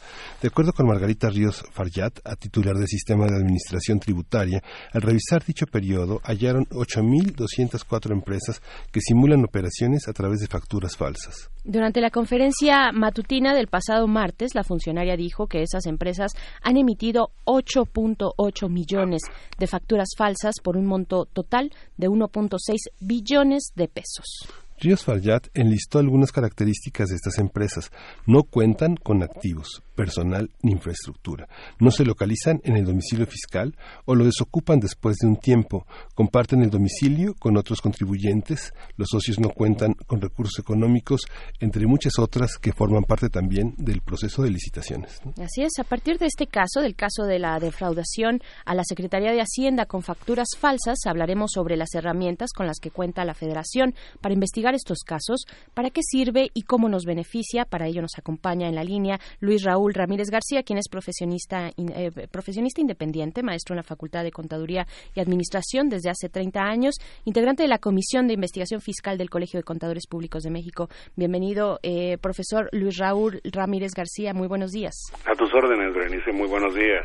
Gracias. Eh, pues bueno, ¿cómo, cómo, cómo leer este hallazgo eh, con el que nos sorprendió? Porque sorprendente, las cifras de verdad son, son de escándalo. Eh, esta semana la, pues, este Servicio de Administración Tributaria a través de su titular Margarita Ríos Farjat. ¿Qué decir? Pues bueno, la verdad es que no es un tema, no es un tema nuevo. Es un tema que ha existido desde hace muchos años. Y a mí lo que me llama mucho la atención es que eh, cuando uno se entera de todo este tipo de noticias, eh, inclusive lo hacen con una presentación ahí con muchas cifras, con números y demás, yo por lo menos me pregunto, bueno, si la autoridad fiscal en este caso cuenta con todo este tipo de información y seguramente cuenta con mucho más, ¿por qué entonces no actúa? ¿A qué se debe de que solamente agarra, lo presenta, eh, lo hace público, pero ahí se queda, ¿no? Pero esto la verdad es que no tiene nada de, de novedoso, lo único que sí eh, puede verse a través de esta, de esta presentación que hizo, que hizo la autoridad, pues es que como que esto se ha incrementado. Eso significa, por un lado, que bueno, la autoridad creo que no ha tenido eh, los medios suficientes para detener a este tipo de, de personas que hacen este tipo de, de operaciones. Son, son en muchos casos operaciones que vienen desde la, de la, desde la cuestión de las licitaciones en las licitaciones muchas personas que están a cargo de esos, de esos trabajos pues están hechas a modo, ¿no? Los sobres cerrados eh, son, son enviados a amigos de confianza para que ganen la licitación con unos pesos más de, de, menos para que sean competitivos y no tienen activos, no tienen personal, no tienen infraestructura ni se localizan en domicilio fiscal alguno. Desde ahí empieza todo, ¿no? También en la administración pública muchos administrativos que piensan que son muy eficientes y a la hora de comprobar viáticos, gastos, etcétera, este, ellos lo arreglan, ¿no? Porque el personal no tiene la costumbre de reportar sus gastos ni de pedir facturas y ellos tienen quienes les soporten. Hay una parte que es así, digamos, así funciona el sistema y es lo que tratan de limpiar. O, o, funciona de otra manera más. No, no, realmente, mira, eso, como dije hace un momento, esto realmente existió desde hace muchos, desde hace mucho tiempo, ¿no? Y en el gobierno, pues por supuesto que esto ha existido y, y por mucho, ¿no? Eh, ¿Cuántas veces nos hemos enterado de, eh, por ejemplo, eh, muchos de los precios que el mismo gobierno en sus diferentes niveles pues han comprobado o tratado de comprobar de pagos que han efectuado, pues cuántas veces hemos visto y leído que son pagos exagerados. ¿Por qué? Porque tú puedes comprar un producto que te cuesta 10 pesos, pero quizá el que te lo está vendiendo, que te está facturando, pues te lo factura en 30 o 40 pesos, ¿no? Esto ya es ya es eh, algo que justamente cae en este en ese supuesto. Y así como eso, bueno, pues ha habido cantidad de cosas, ¿no? Se han implementado una serie de medidas para controlar todo esto, pero la verdad es que eh, yo no me había enterado de todas estas cifras porque a veces me, me trato de mantener un poco alejado de esto porque pues muchas veces obviamente las cifras son son maquinadas. Pero lo que sí me llama la atención es que el propio gobierno ha reconocido que esto se ha incrementado eh, grandemente. Y es que yo no sé realmente hacia dónde o yo me, me parece que más bien el me parece que el gobierno la autoridad en este caso eh, está como con muchos errores en cuanto a a esta situación. Eh, eh, a qué me refiero con esto Realmente el tema como tal, inclusive así le llamaron factureros, eh, se supone que es para, para combatir a las personas que digamos están vendiendo una factura que a su vez el que le está comprando es el que le está dando algún efecto fiscal, pues para pagar menos impuestos. Realmente a eso se, a eso se traduce, ¿no? Yo te vendo a ti una factura, tú, la, tú me la pagas, que el gobierno dice, ni siquiera me la pagas completa, solamente me pagas una comisión, ¿no? Yo te doy una factura por 100, tú me das 10 y tú deduces, para tus impuestos deduces esos 100 y aparte, dice el gobierno, también te acreditas el IVA de esa, de esa factura y por si fuera poco, todavía pides la devolución de ese, de ese IVA, ¿no? Yo creo que aquí hay una confusión o la autoridad no está tomando lo correcto porque a mí me parece que quien está cometiendo en su caso el delito no es la persona que está facturando como tal. Digo, si es que hay un delito por ahí, no es la persona que está facturando como tal. En todo caso, es la persona que al final se queda beneficiada con lo con ese importe que está considerando para pagar menos eh, menos impuesto, el que está deduciendo el que está acreditándose el IVA, me parece que esa es la persona que en su caso estaría cometiendo delito y no tanto el que le está vendiendo la factura. Te pongo un ejemplo al eh, simplemente al aire. Si yo agarro y yo te, te regalo a ti un objeto te lo, o te lo vendo muy barato y tú con ese objeto cometes algún delito, o sea, yo soy el culpable porque te lo vendí o eres tú el culpable por haber utilizado ese ese objeto que yo te vendí, que te regalé, etcétera, tú lo utilizaste para cometer un delito. claro, usted tiene razón. usted tiene... el culpable de esto, no? Claro. Y aquí es donde me parece que la autoridad está confundida. Sí, en ese ejemplo yo creo que usted tiene razón, pero en el tema del gobierno toda es, una red, es una red de intencionalidades y de complicidades. Digamos que este yo te vendo el objeto, este pero tienes que usarlo para hacer un daño, ¿no? En, en este caso la bueno, complicidad... Bueno, cuando hay un pacto de por medio, bueno, ya es diferente. Eso es lo que se está señalando. Tal vez sería bueno también eh, dejar muy claro de quiénes estamos hablando, de esta cadena de actores, eh, cuáles son sus características, porque también se mencionó durante esta conferencia que son empresas que no cuentan pues con, personal, con un domicilio fiscal localizable o que desocuparon después de un tiempo. ¿Quiénes son ellos? Eh, ¿Quiénes son cada uno de estos actores que va, digamos, este mecanismo como por etapas, o al menos así lo planteó la, la autoridad, ¿no?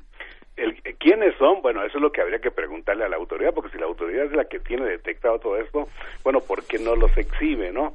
Lo que pasa es que la autoridad yo creo que hace este tipo de cosas porque no ha podido realmente eh, acabar con todo este tipo de personajes y lo peor de todo es que se están incrementando.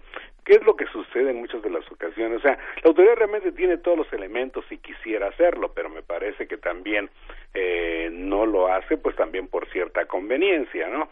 Porque cuando tú eh, constituyes una empresa, uno de los nuevos requisitos que tienes que hacer para poder operar, por lo menos fiscalmente, el primer requisito es la tienes que inscribir en el Registro Federal de Contribuyentes. Y luego, una vez que ya lo inscribes, te piden un domicilio físico aunque realmente hoy el domicilio físico ya no es tan importante. ¿Por qué? Porque pues ya ni siquiera la autoridad te tiene que visitar, todo lo hace electrónicamente. Pero bueno, te pide un domicilio físico y la autoridad va a verificar tu domicilio físicamente.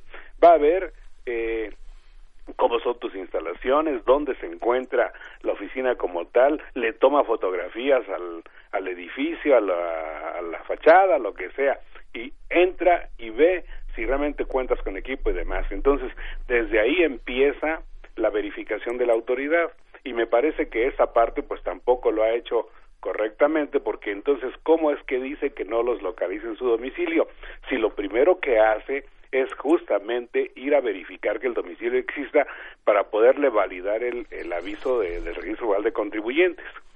Luego, esa empresa como tal tiene que abrir una cuenta bancaria porque es obligatorio para que tú puedas estar haciendo tus operaciones fiscalmente.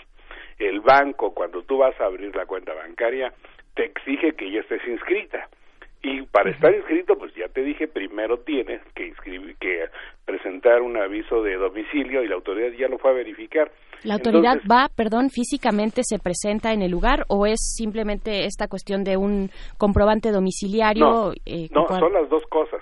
Tú le dices a la autoridad, aquí está mi comprobante de domicilio, que puede ser un contrato de arrendamiento, puede ser que ya tengas el recibo de luz, que eso es muy eh, complicado porque para que existas como tal, pues primero tienes que inscribirte, después ya tienes que hacer los contratos respectivos. Entonces, normalmente, o es un contrato de arrendamiento, de subarrendamiento, de comodato, etcétera. Y luego la autoridad ya que tiene ese comprobante ahora va físicamente a verificar el domicilio. Y aparte te pide tu domicilio, digamos, para efectos de, bueno, te pide tu correo electrónico, pues que al final es como está en comunicación contigo la autoridad. Entonces la autoridad sí tiene muchos elementos como para poder demostrar todo esto que a lo mejor el contribuyente como tal, el que va a hacer mal uso de esto, o sea, digamos el que va a facturar, a lo mejor primero te dice, pues sí, tengo un domicilio y a lo mejor le prestan un domicilio como tal para decir, pues aquí es y después desaparece, no dudo que haya este tipo de, de situaciones, por supuesto que lo hay. El problema es que la autoridad muchas veces porque se encuentra un caso así, de repente también piensa que todos los demás están haciendo exactamente lo mismo, ¿no? Y hoy día la verdad es que nos hemos encontrado con muchos casos donde la autoridad llega, revisa a los contribuyentes y simplemente encuentra con que, ah, pues es que tú tienes una factura en tus gastos, tienes una factura de tal empresa. Y como esta empresa, eh, pues a mí me parece que no es una empresa que sea legal, ah, pues automáticamente ya para ti yo te lo rechazo como una deducción. Y la autoridad actúa de esta manera violando muchos principios legales, porque muchas veces la autoridad, como tiene todos los elementos necesarios para poder detener a un contribuyente, quiero decir, en sus operaciones, pues lo hace y de manera muy arbitraria.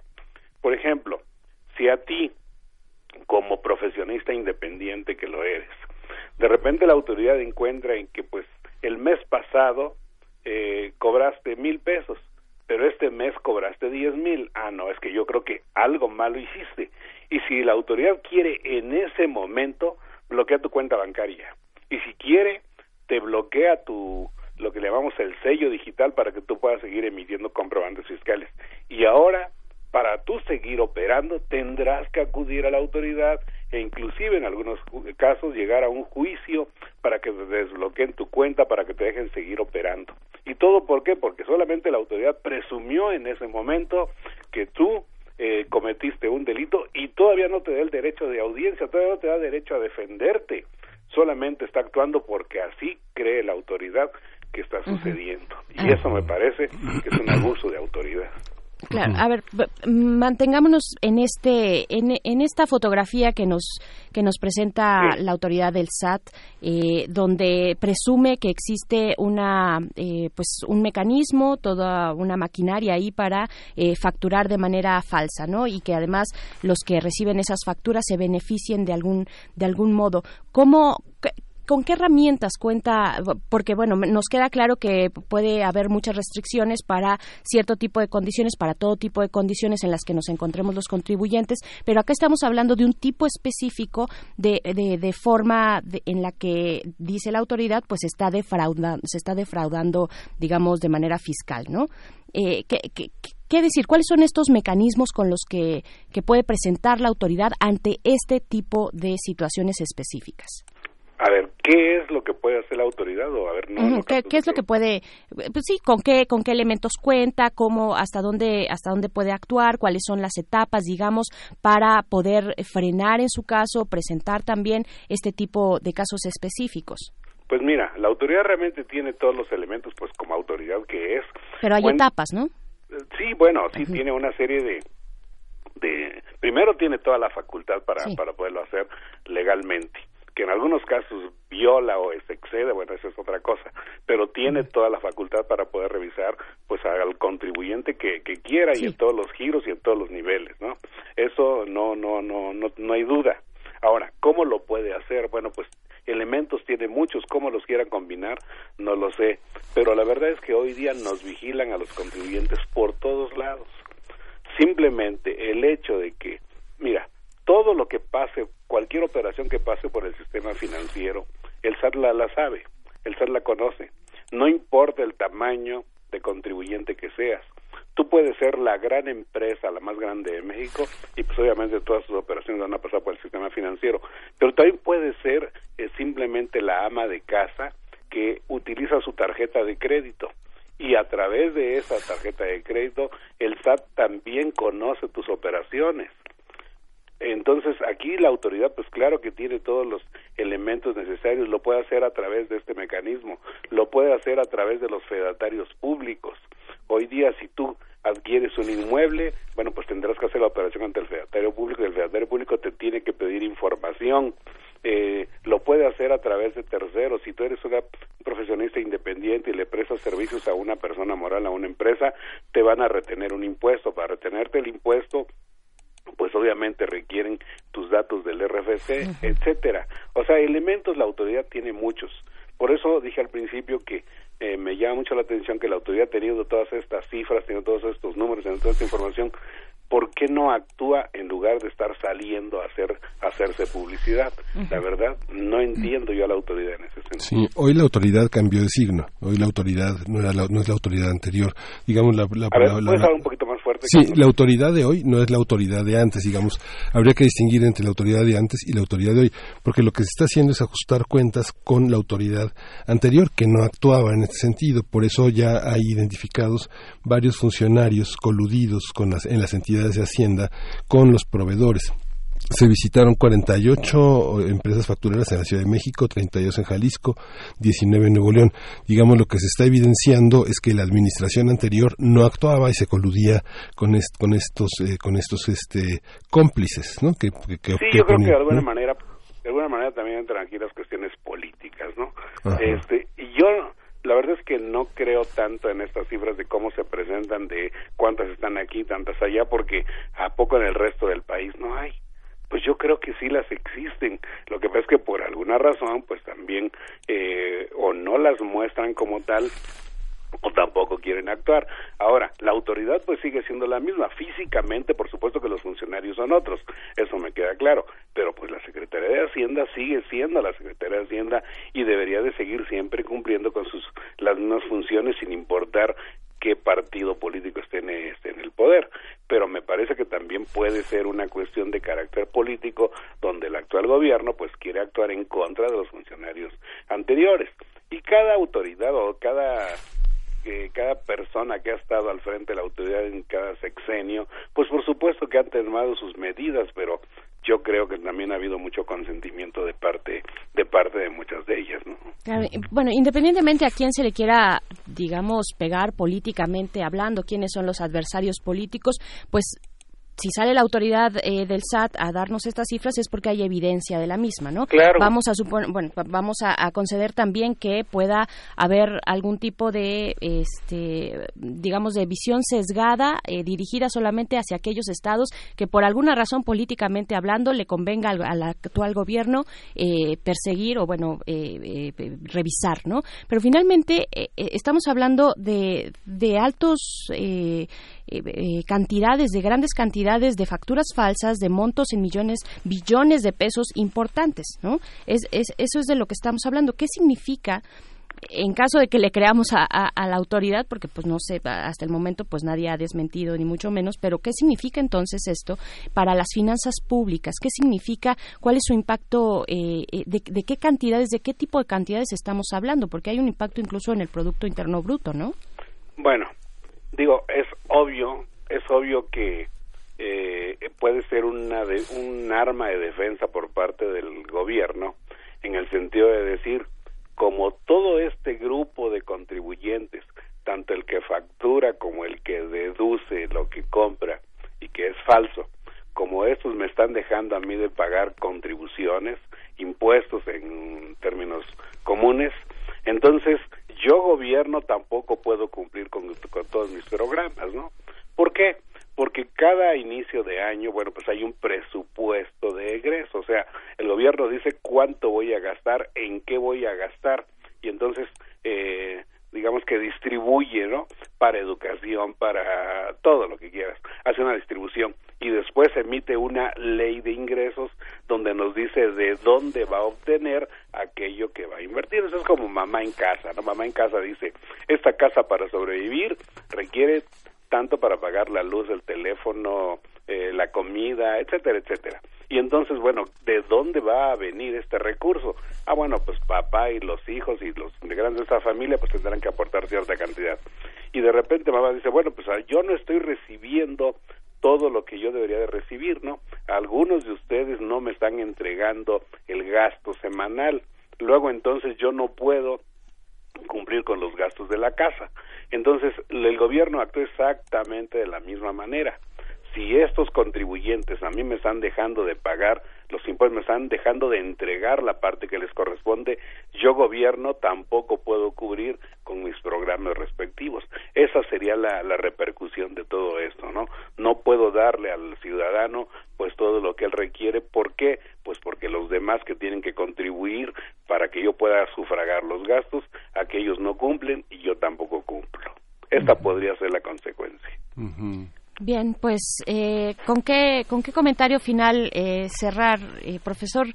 ¿Qué, ¿Qué, es lo que tenemos que esperar? Pues este, si bien esto se anuncia, a mí en lo personal, y esta es mi opinión, eh, pues no está mal que esto se haga público porque no se había hecho público de esta manera antes, no se había hecho este recuento, pero efectivamente pues se tiene que tomar eh, acción al respecto. ¿Qué es lo que podemos esperar o deberíamos esperar? Pues yo creo que lo que deberíamos hacer, lo que debemos esperar de la autoridad es que la autoridad eh, no tiene que andarse publicitando. Realmente lo que la autoridad me parece que tiene que hacer es actuar a ver, pero ¿cuál, perdón que, interrumpa, cuál sería la diferencia entre publicitarse como, como autoridad y sus logros a dar una información pública eh, necesaria ante la sociedad? No, a mí me parece que está bien que informe, pero no que te salga a decir eh, que, que tiene todas esas cifras y no está haciendo nada. ¿Por qué? Porque a mí me parece que la autoridad debería más actuar que andarse haciendo publicidad el hecho de que diga, pues ya detecté tantas cifras y tantos contribuyentes y están seguros, yo digo, bueno, está bien, ya los tienes, ¿y qué esperas para actuar? Si esto te está dañando en las finanzas públicas, si esto al final nos va a dañar a todos los ciudadanos que estamos contribuyendo y que sí estamos pagando, si esto nos está afectando para que los programas no se cumplan, para que eh, etcétera, no, el gobierno pues pueda cumplir con sus obligaciones, ¿por qué entonces el gobierno no actúa?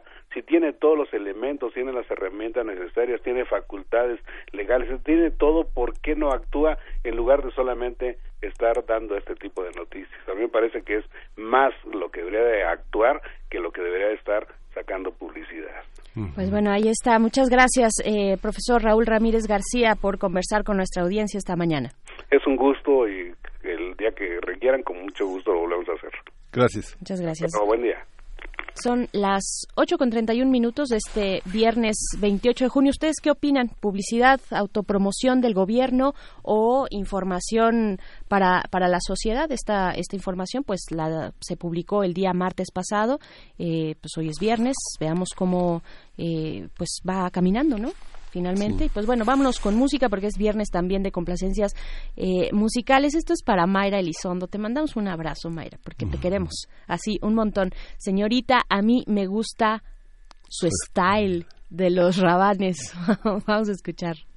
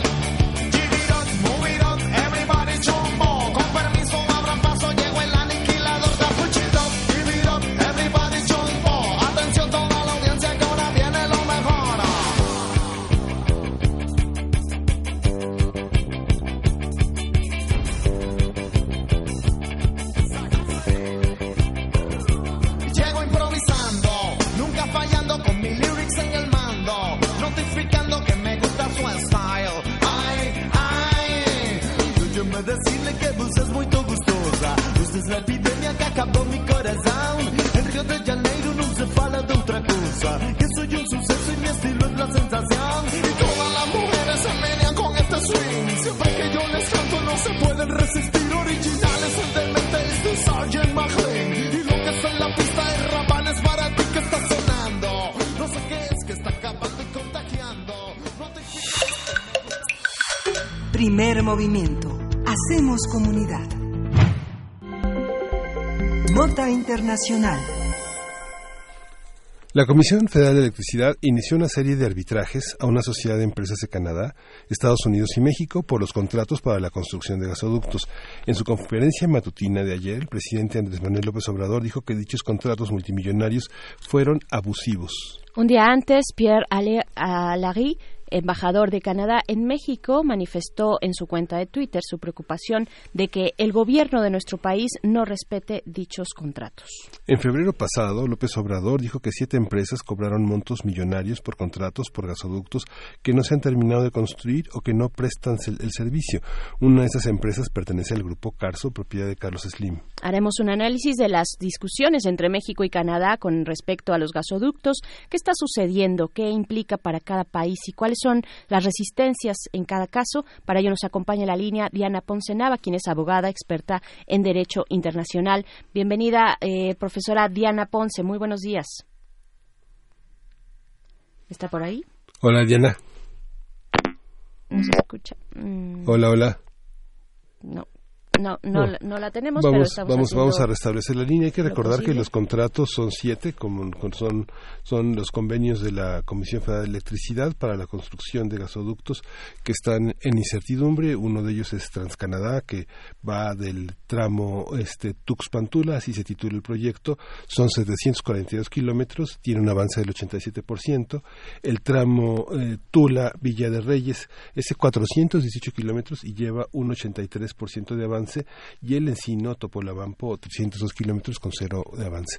Pero bueno, ya está en la línea, ya está en la línea, Diana, Ponce. abogada, experta en Derecho Internacional, para hablar de esta situación. ¿Cómo entender esta, esta situación de negociaciones que se hicieron en un gobierno y que ahora se negocian en este y que el presidente dijo que la CFE quebraría si se aplican contratos leoninos? Eh, buenos días, Miguel Ángel Berenice. Eh, los saludo igual que a todos sus radioescuchas. Gracias. Buenos días. Eh, el, bueno, pues el tema del gas natural, que quisiera decir que hoy día es uno de los combustibles más eficientes y más, más limpios y más baratos en el mundo, eh, requieren grandes inversiones para estar disponible. Aunque México tiene grandes eh, cantidades de gas natural, no tenemos la infraestructura para aprovecharlo. Esto empezó a ocurrir desde el 2007. Eh, eh, en aquella época hubo más de 53 cortes de electricidad, siendo gas natural una de las principales fuentes de este combustible para la generación de electricidad por parte de la CFE. Y un gobierno anterior, en 2007, hizo 24 licitaciones públicas. De estas resultaron eh, 18, la construcción y puesta en operación de 18 ductos, de las que hoy operan 17. Eh, siete de los ductos proyectados no están operando eh, a partir de entonces, incluyendo el ducto sur de Texas Tuxpan, de TransCanada y muchos otros. Eh, estas inversiones y esta programación la hacen los gobiernos y las empresas, pues por lo menos considerando 25 años de, requerimientos. Eh, necesariamente estos contratos pues son transadministración. Eh, no, no se puede planear por sexenios o por trienios o por plazos cortos eh, como la Comisión Federal de Electricidad contrató eh, estos ductos licitados desde 2007, eh, aceptó cláusulas que no tienen absolutamente nada extraordinario. Las cláusulas eh, cumplen con las prácticas internacionales, las mejores prácticas internacionales necesarias para proteger e incentivar las inversiones de las empresas privadas mexicanas, extranjeras, las que sean.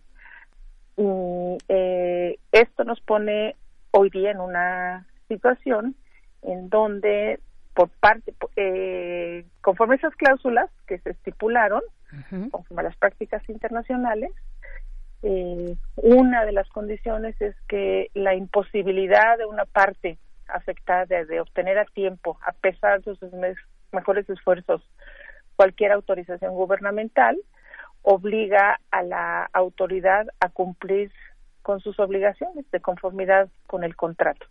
Esta es la circunstancia en la que estamos hoy. Eh, se habla de las eh, condiciones de caso fortito o fuerza mayor que detonan eh, el cumplimiento de estas obligaciones y estos casos, este caso fortito o fuerza mayor es una definición legal aceptada pues por las leyes mexicanas e internacionales. Son actos o eventos que imposibilitan a la parte afectada a cumplir con sus obligaciones de conformidad con el contrato. El eh, ducto Texas-Tuxpan ha sido dilatado, detenido, centrado en operación y esto se avisó desde el 11 de junio. Eh, porque está frenado por imposibilidad de llegar a acuerdos con autoridades locales en municipios de Hidalgo, por donde pasa esta infraestructura. Y lo que ahora la, las eh, em, empresas canadienses responsables de este ducto y esta inversión y notificaron que dado que los proyectos han excedido de manera conjunta eh, la construcción de más de por más de 56 meses los costos asociados con estas demoras pues tienen que ser cubiertos por la Comisión Federal de Electricidad. eh, esta, es, esta es la situación en la que estamos hoy día. Eh, las empresas o cualquiera de las partes tiene el derecho de llamar a un arbitraje internacional cuando piensa que estas cláusulas están em, eh, afectando sus intereses, pero pues en este caso eh, también el llamado a un arbitraje internacional genera la suspensión total de avances. Eh, en este ducto en particular, pues preocupa que eh, uno de sus objetivos es alimentar de este combustible a la península de Yucatán, que como hemos oído también en las noticias, en el último, los últimos eh, semanas ha tenido cortes importantes de energía eléctrica. Eh, entonces es una situación en la que México, el gobierno mexicano, las empresas eh, tienen tienen que ponderar, ¿no? ¿Cuál es la la mejor solución? eh, la buena noticia es que hay cláusulas de arbitraje que se pueden invocar, pero pues hay consecuencias legales a la inicio de arbitrajes internacionales.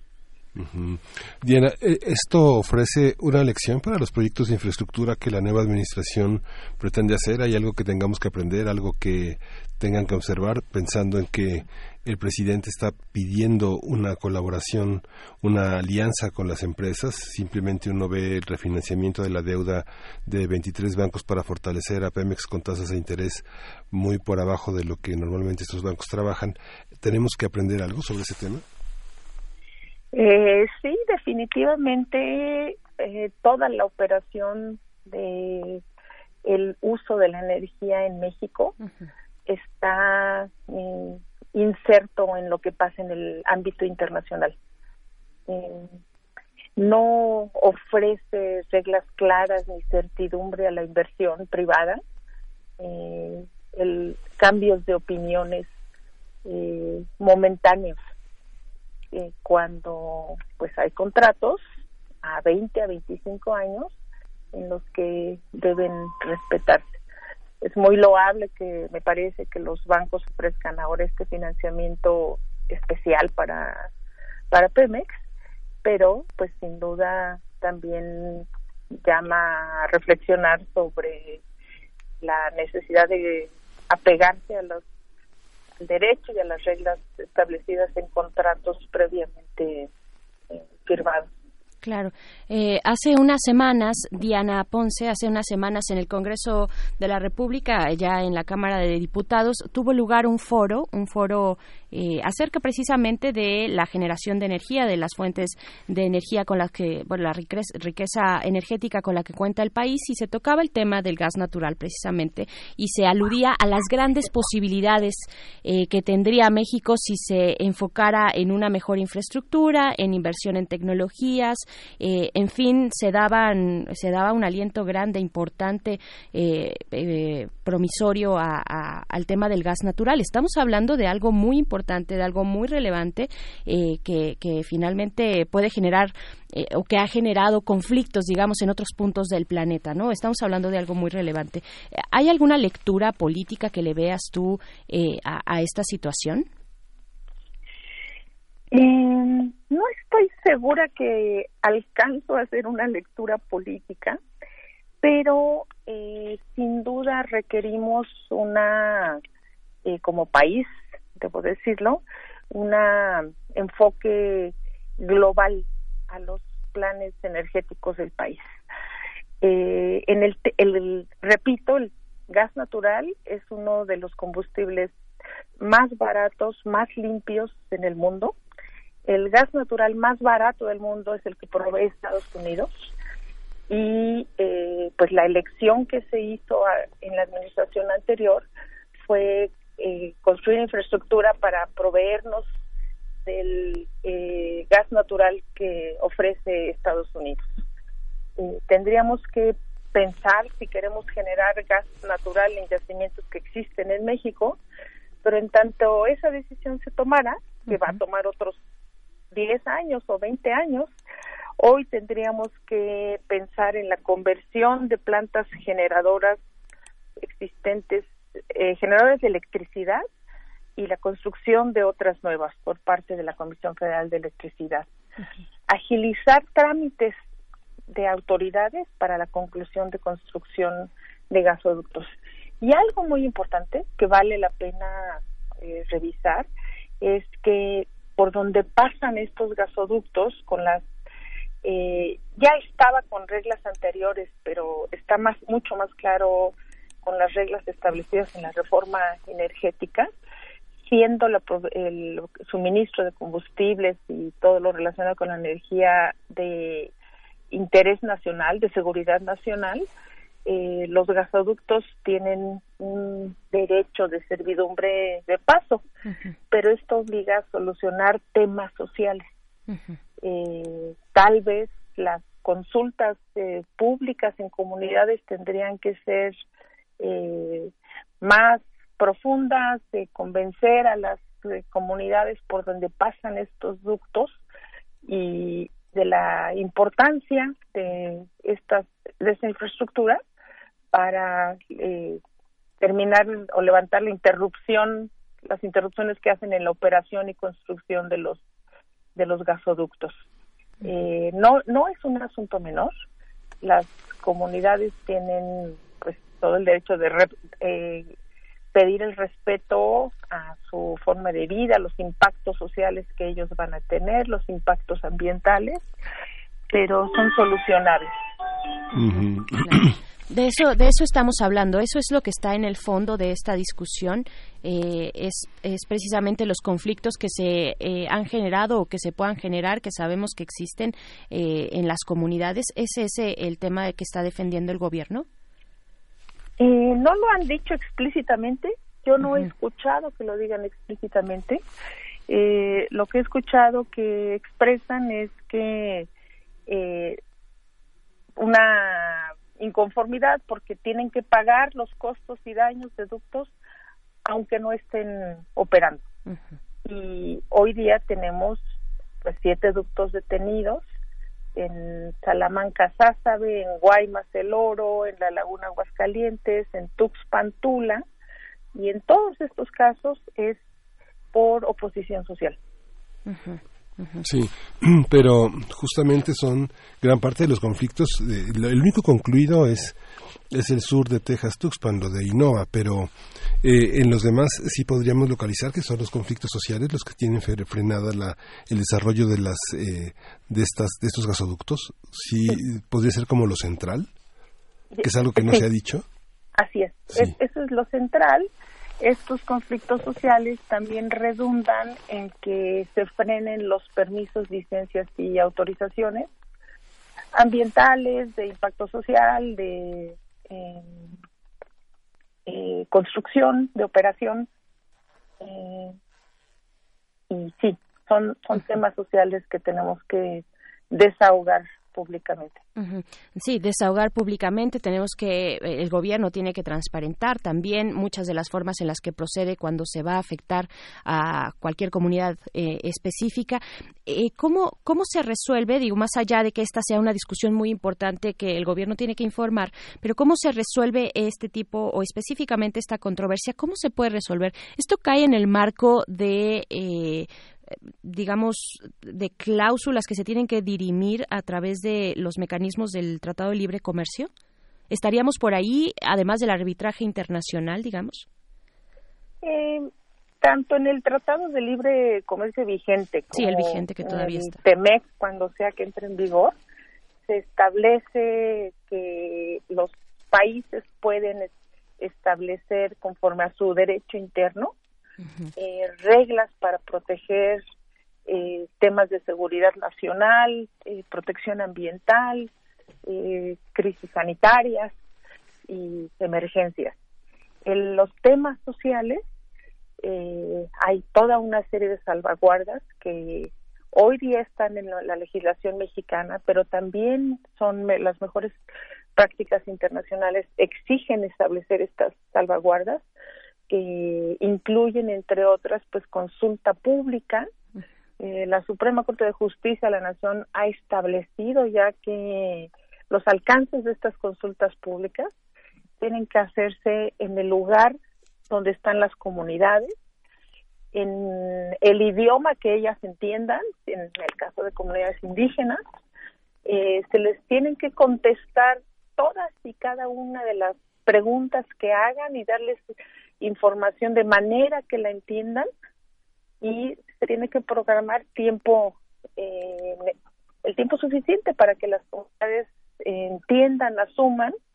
Al final, la mejor, las mejores prácticas internacionales indican que las autoridades, eh, habiendo hecho, estas consultas, aún si hubiera oposición de estos eh, grupos sociales, pueden o deben tomar las decisiones que les correspondan. ¿No? Pero tuvieron que agotarse los procedimientos de consulta pública. claro. ¿Qué podemos esperar? ¿Qué podemos esperar de, de, este conflicto, digamos, en las próximas semanas? ¿Es un conflicto que tendrá resoluciones de, de largo, digamos, de largo plazo? Eh, ¿qué hay, ¿A qué hay que poner atención? Pues si se inician los eh, procedimientos de arbitraje, como lo decía, se suspende cualquier actuación o operación que tenga que ver con poner en funcionamiento los ductos. Eso y la y la los arbitrajes pueden durar seis meses, un año, dos años. Eh, la CFE eh, está pidiendo que sean las empresas las que paguen los costos y gastos de tanto de los daños causados como de la eh, del propio arbitraje. Mm. Entonces, pues puede irse a un tiempo larguísimo. Eh, en mi experiencia en temas de arbitraje internacional, no no veo el reclamo de la de la CFE en este momento con mucha fuerza. Eh, podría eh, inferir que va el resultado del arbitraje no va a ser favorable para la CFE con la información que tenemos en este momento. Eh, otro curso de acciones, y este es el, menos deseable, es que pues el gobierno mexicano siempre puede expropiar. Eh, como se ha dicho, México tiene derechos soberanos sobre sus recursos naturales, pero es, eh, se puede ejercer pagando igual indemnizaciones por expropiación o por eh, los eh, derechos que hayan adquiridos por las empresas con las que se firmaron contratos. Pero bueno, ya nos estamos muy lejos. Ojalá que no, oyendo muy lejos, ojalá que esto no, no ocurra. ¿Es legítimo el, el reclamo de México o es una cosa victimizada? Eh, De estamos empezando un nuevo régimen, entiéndanos por favor, este, no, no, no nos, no nos agredan de esa manera. eh, es que hasta donde yo veo no hay una agresión. Eh, la, la, lo que las empresas están haciendo está establecida En un convenio. en un contrato firmado en- desde 2007 o otros en 2012. Están actuando conforme a los eh, contratos firmados por una empresa del gobierno mexicano. Bien, pues ahí está Diana Ponce Nava, abogada experta en Derecho Internacional. Gracias por conversar con nosotros. Pues veremos cómo se desarrolla este, esta cuestión. El elemento social siempre será relevante y además el tema de la consulta pública que ha tomado eh, pues todavía mayor presencia en la discusión eh, en este eh, en este gobierno actual. Muchísimas gracias, Diana. Gracias, Benice. Gracias, Miguel Ángel. Hasta Gracias. pronto. Son las 8.54 de este viernes 28 de junio. Al, a inicio de la semana, bueno, les recordábamos que, o le eh, informábamos, traíamos a la mesa que el fin de semana pasado se llevó precisamente a cabo la segunda jornada de consulta libre previa e informada a los pueblos originarios y afromexicano en ciudades de los estados del norte del país, en Chihuahua, eh, Sinaloa y Coahuila. Y precisamente era en ese foro, fue en ese foro, en ese espacio donde comunidades originarias exigieron el reconocimiento a su derecho a la tierra, a los territorios y a no migrar. Eran las tres, fueron las tres eh, exigencias y causas que pusieron sobre la mesa a discusión. Ellos, eh, pues proponían también, eh, alentaban al gobierno a hacer reformas constitucionales a artículos tan importantes como el 27, entre otros, para evitar la venta de la propiedad colectiva, individual en territorios indígenas. En fin, bueno, es un tema de verdad eh, de mucha profundidad, me parece, de mucha profundidad que no solamente recae, como lo dijo Diana, eh, pues en temas de arbitraje internacional, en cláusulas que cumplir, en estas formas de dirimirlas con las controversias, eh, pues de manera formal, sino también de una sensibilidad y cuál es el proyecto Sí. que está eh, pues proponiendo este gobierno en cuanto a la atención ante eh, atención a estas a estas comunidades originarias, ¿no? Es que no, no agotaron los mecanismos de consulta, ¿no? Yo creo que tendrían que haberlo agotado. Así es. Eso era lo que se, lo que tiene que en- No, no pasó, pasó, lo pasa lo mismo con la termoeléctrica en Morelos. ¿no? Así es. Pues bueno, con esto vamos a despedir a quienes nos sintonizan a través de la radio Nicolaita en el 104.3 allá en Morelia. Nos escuchamos con ustedes el próximo el próximo lunes a las 8 de la mañana. Nos quedamos aquí en el 96.1 de FM con esto que es una complacencia musical para Xochitl Arellano de Lucinda Williams. La canción es Foolishness. Con esto cerramos la segunda hora de primer movimiento.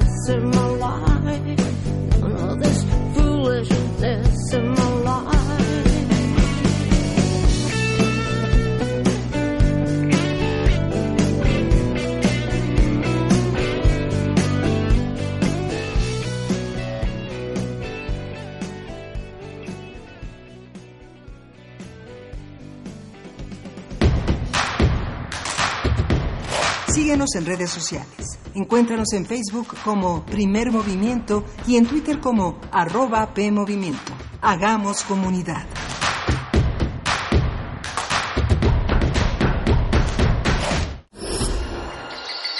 Creemos en un mundo donde se escucha toda la música, toda la música. Donde el conocimiento esté abierto al mundo. Se ame de todas las formas. Ese mundo es posible y vamos a pelear por él. Resistencia modulada. De lunes a viernes, de las 20 a las 23 horas, por el 96.1 de FM, Radio UNAM. Experiencia sonora. Hola, soy Homero Aridgis. Soy Sara Sefcovic y estoy en descargacultura.unam. Los clásicos. De la literatura francesa. Escucha Escuela Pagana de Charles Baudelaire. Impossible de faire un pas, de prononcer un mot sans buter contre un fait païen. Es imposible dar un paso, pronunciar una palabra sin tropezar con un hecho pagano. En cualquier momento. Descargacultura.unam va conmigo. En México está creciendo la esperanza, un movimiento que se vuelve cada día más grande con la honestidad, las propuestas y la alegría de nuestra gente. Estamos unidos y eso nos hace más fuertes para transformar lo que parecía imposible cambiar. En cada ciudad, en todas las regiones, somos más los mexicanos con Morena y contigo seremos la mayoría que va a comenzar un nuevo capítulo en la historia de México. Vente a Morena, la esperanza de México. Juntos haremos historia. No esperes a que llegue la tormenta. Prepárate. Si te encuentras en la costa y se acerca un ciclón tropical, no te acerques al mar ni realices actividades acuáticas. Protege tus instrumentos de trabajo y a tus animales y resguarda bien cualquier sustancia peligrosa. Sigue las indicaciones de protección civil y si te piden evacuar, hazlo inmediatamente. Tu vida y tu seguridad son lo más importante. Comisión Nacional del Agua. Gobierno de México. El telón acústico vuelve a levantarse en el tablado del cuadrante radiofónico para que las voces histriónicas repitan las mejores historias de un escenario invisible.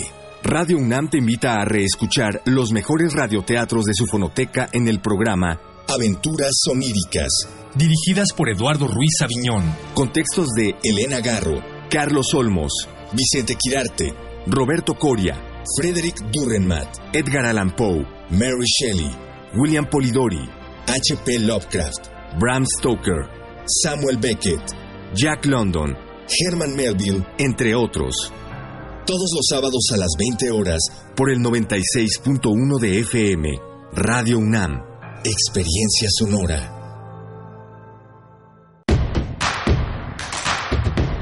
Encuentra la música de primer movimiento día a día en el Spotify de Radio UNAM y agréganos a tus favoritos.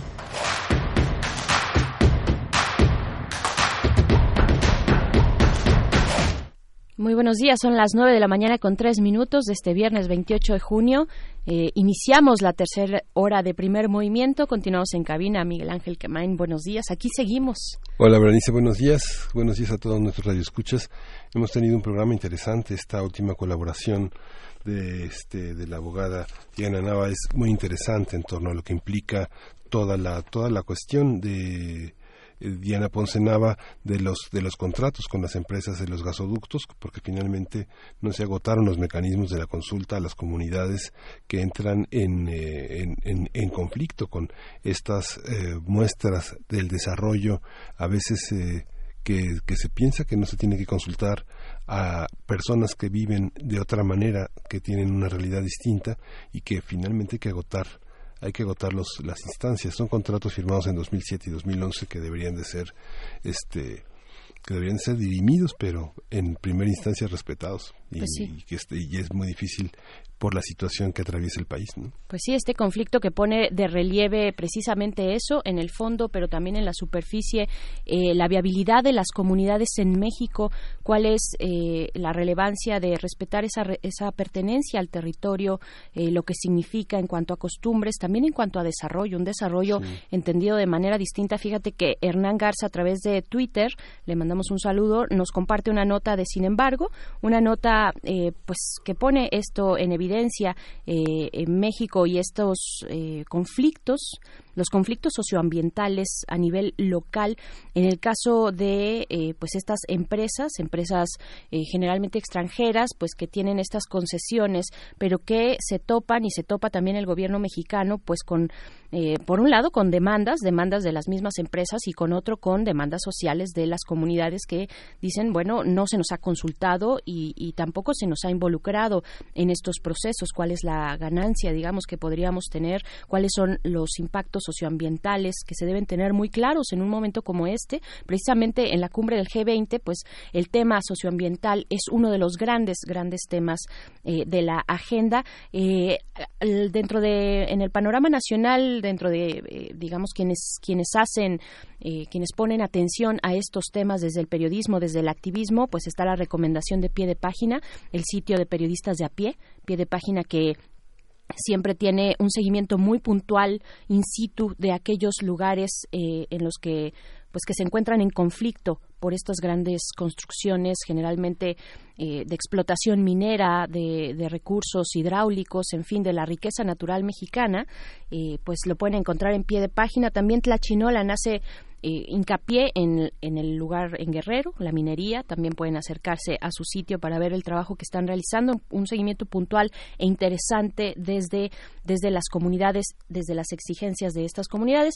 Y pues bueno, así iniciamos la tercera hora de primer movimiento. Vamos a tener adelante una mesa, la mesa del día interesante sobre la iniciativa Ya es hora. Vamos a estar conversando con Natalia Beristain, quien es directora de cine, y también con Andrea de la Torre, productora, productora de cine, eh, pues sobre esta iniciativa. Ya es hora que pudimos ver eh, aquellos que estuvimos dando seguimiento a la entrega del Ariel, eh, que tuvo lugar el el lunes, el fin de semana pasado, el domingo, lunes, eh, eh, tuvo lugar y bueno, donde se pudo ver a las actrices y en general a todas las mujeres involucradas con la producción cinematográfica en México portando estos paliacates rojos en la muñeca, pues en protesta por la violencia de género. Vamos a platicar acerca de esta in- iniciativa y también con Julieta Jiménez Cacho, eh, directora de Piso 16, pues nos viene a presentar esta convocatoria 2020 de Piso 16, Laboratorio de Iniciativas Culturales de la UNAM, de la Coordinación de Difusión Cultural también de esta universidad. Y pues bueno,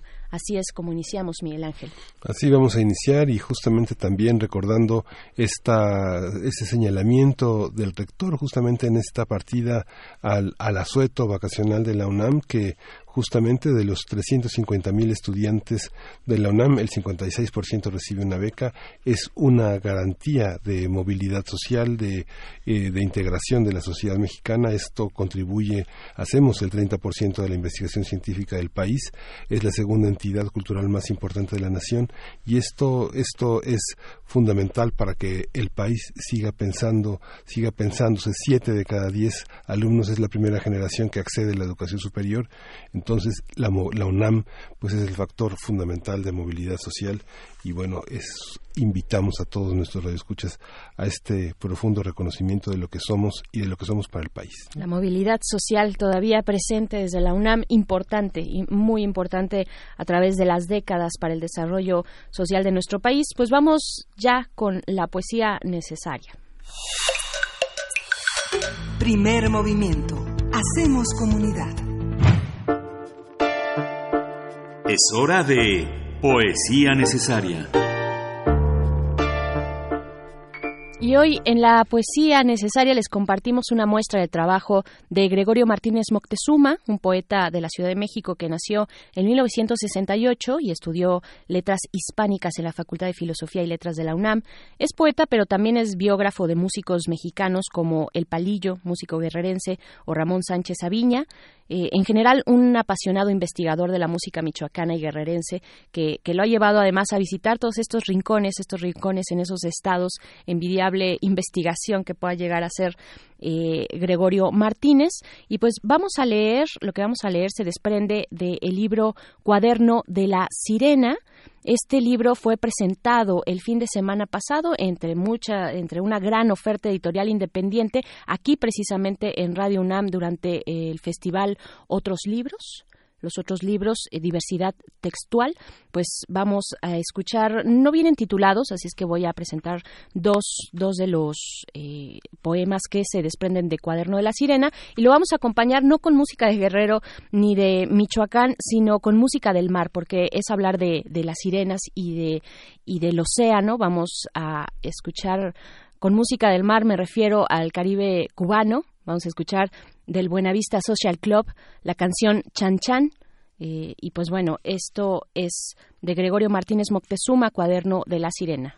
Antes de soltar amarras y navegar en pos de la ligera inmortalidad, creía saber de amores, después de gozar tu canto y vislumbrar tu luz, sirena, conocí la ilusión, la forma más sublime de amor. Así las visiones escuchadas, los tormentos ofrecidos y el sacrificio inherente nutren este fuego sagrado en el ara de mi mástil imbatible. Entre la cicuta y el desierto elegí lo segundo. Entre la cicuta y el destierro, perdón, elegí lo segundo, sirena, pues ¿de qué me sirve la muerte inmediata si no hay peor que no escuchar el rumor del viento entre la bahía y tu cabellera bruna?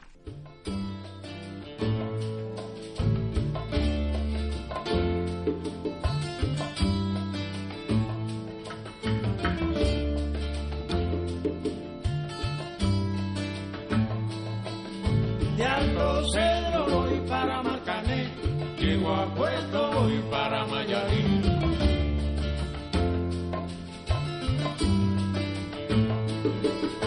De Alto Cedro voy para Macané, llego a Puerto voy para Mayarín.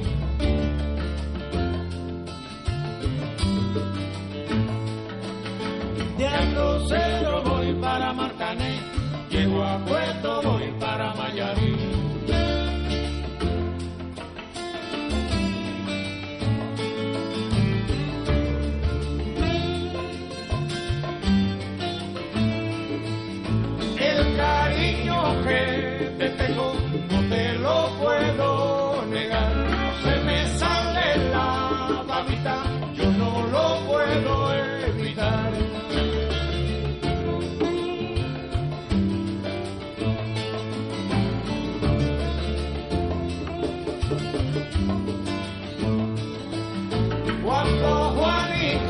chan chan, en el mar servían arena, como sacudí el jibe, a chan chan le daba pena.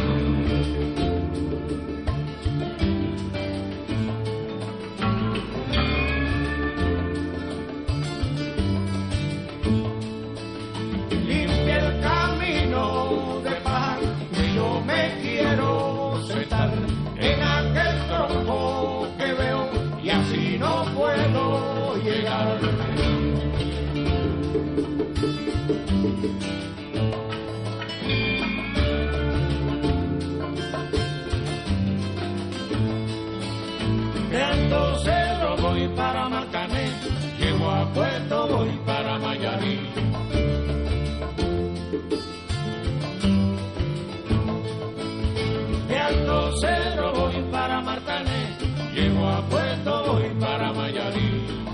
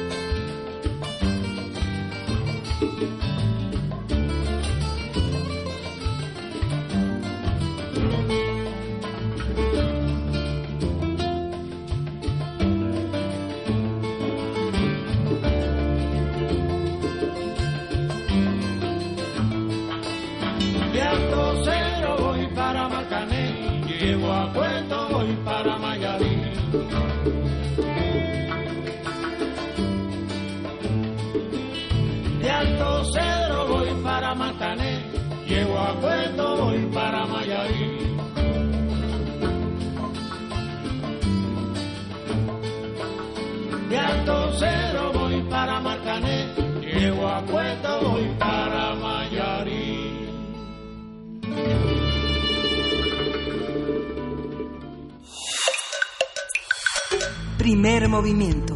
Hacemos comunidad. La mesa del día. Durante la alfombra roja de los premios Ariel, la alfombra roja, un grupo de mujeres de la industria audiovisual dio a conocer la iniciativa hashtag Ya es hora, que busca hacer comunidad con más mujeres y trabajar en una agenda de género basada en los siguientes ejes, espacios de trabajo libres de violencia, igualdad y representación de la mirada femenina dentro de las narrativas. Para lograr sus objetivos, este grupo cuenta con el apoyo de expertas, especialistas y organizaciones. Sus líneas de acción para el tema de la violencia dentro de los espacios de trabajo son la observación, la prevención, vinculación, acompañamiento y seguimiento de casos. También trabajan en la elaboración de un protocolo para instituciones públicas y privadas.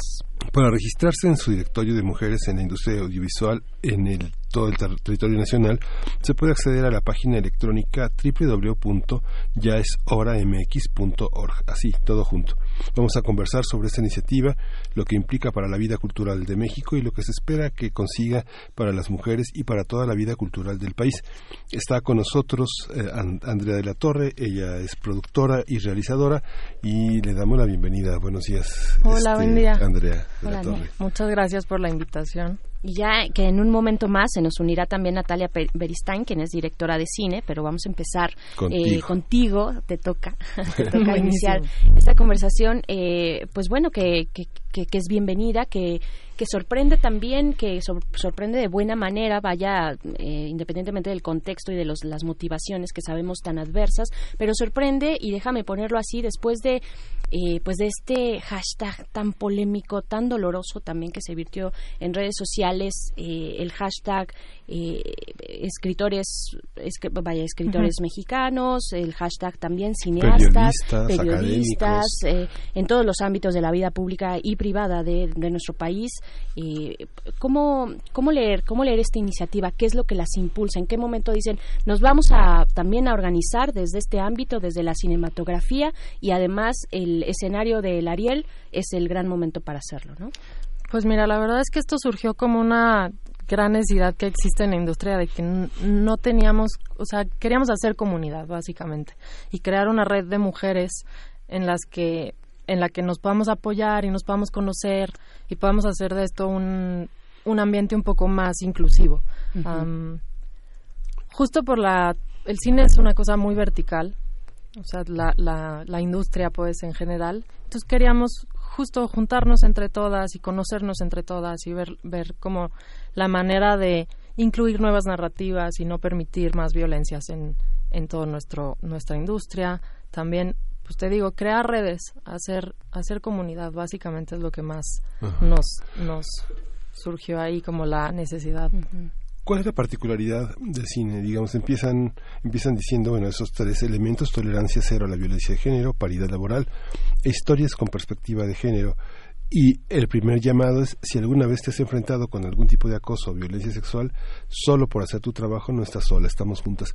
¿Cuál es la particularidad del cine? Como señalaba Berenice, hubo académicos, hubo en un hashtag pasado de acusaciones, pero en este es la particularidad del cine. ¿Cuál es la situación de la mujer en sus diversos territorios en el cine, Andrea? Pues mira, no tanto, yo creo que no es como una una cosa aislada en el cine. Yo creo que sucede en todos los espacios laborales y en todos los espacios públicos, básicamente.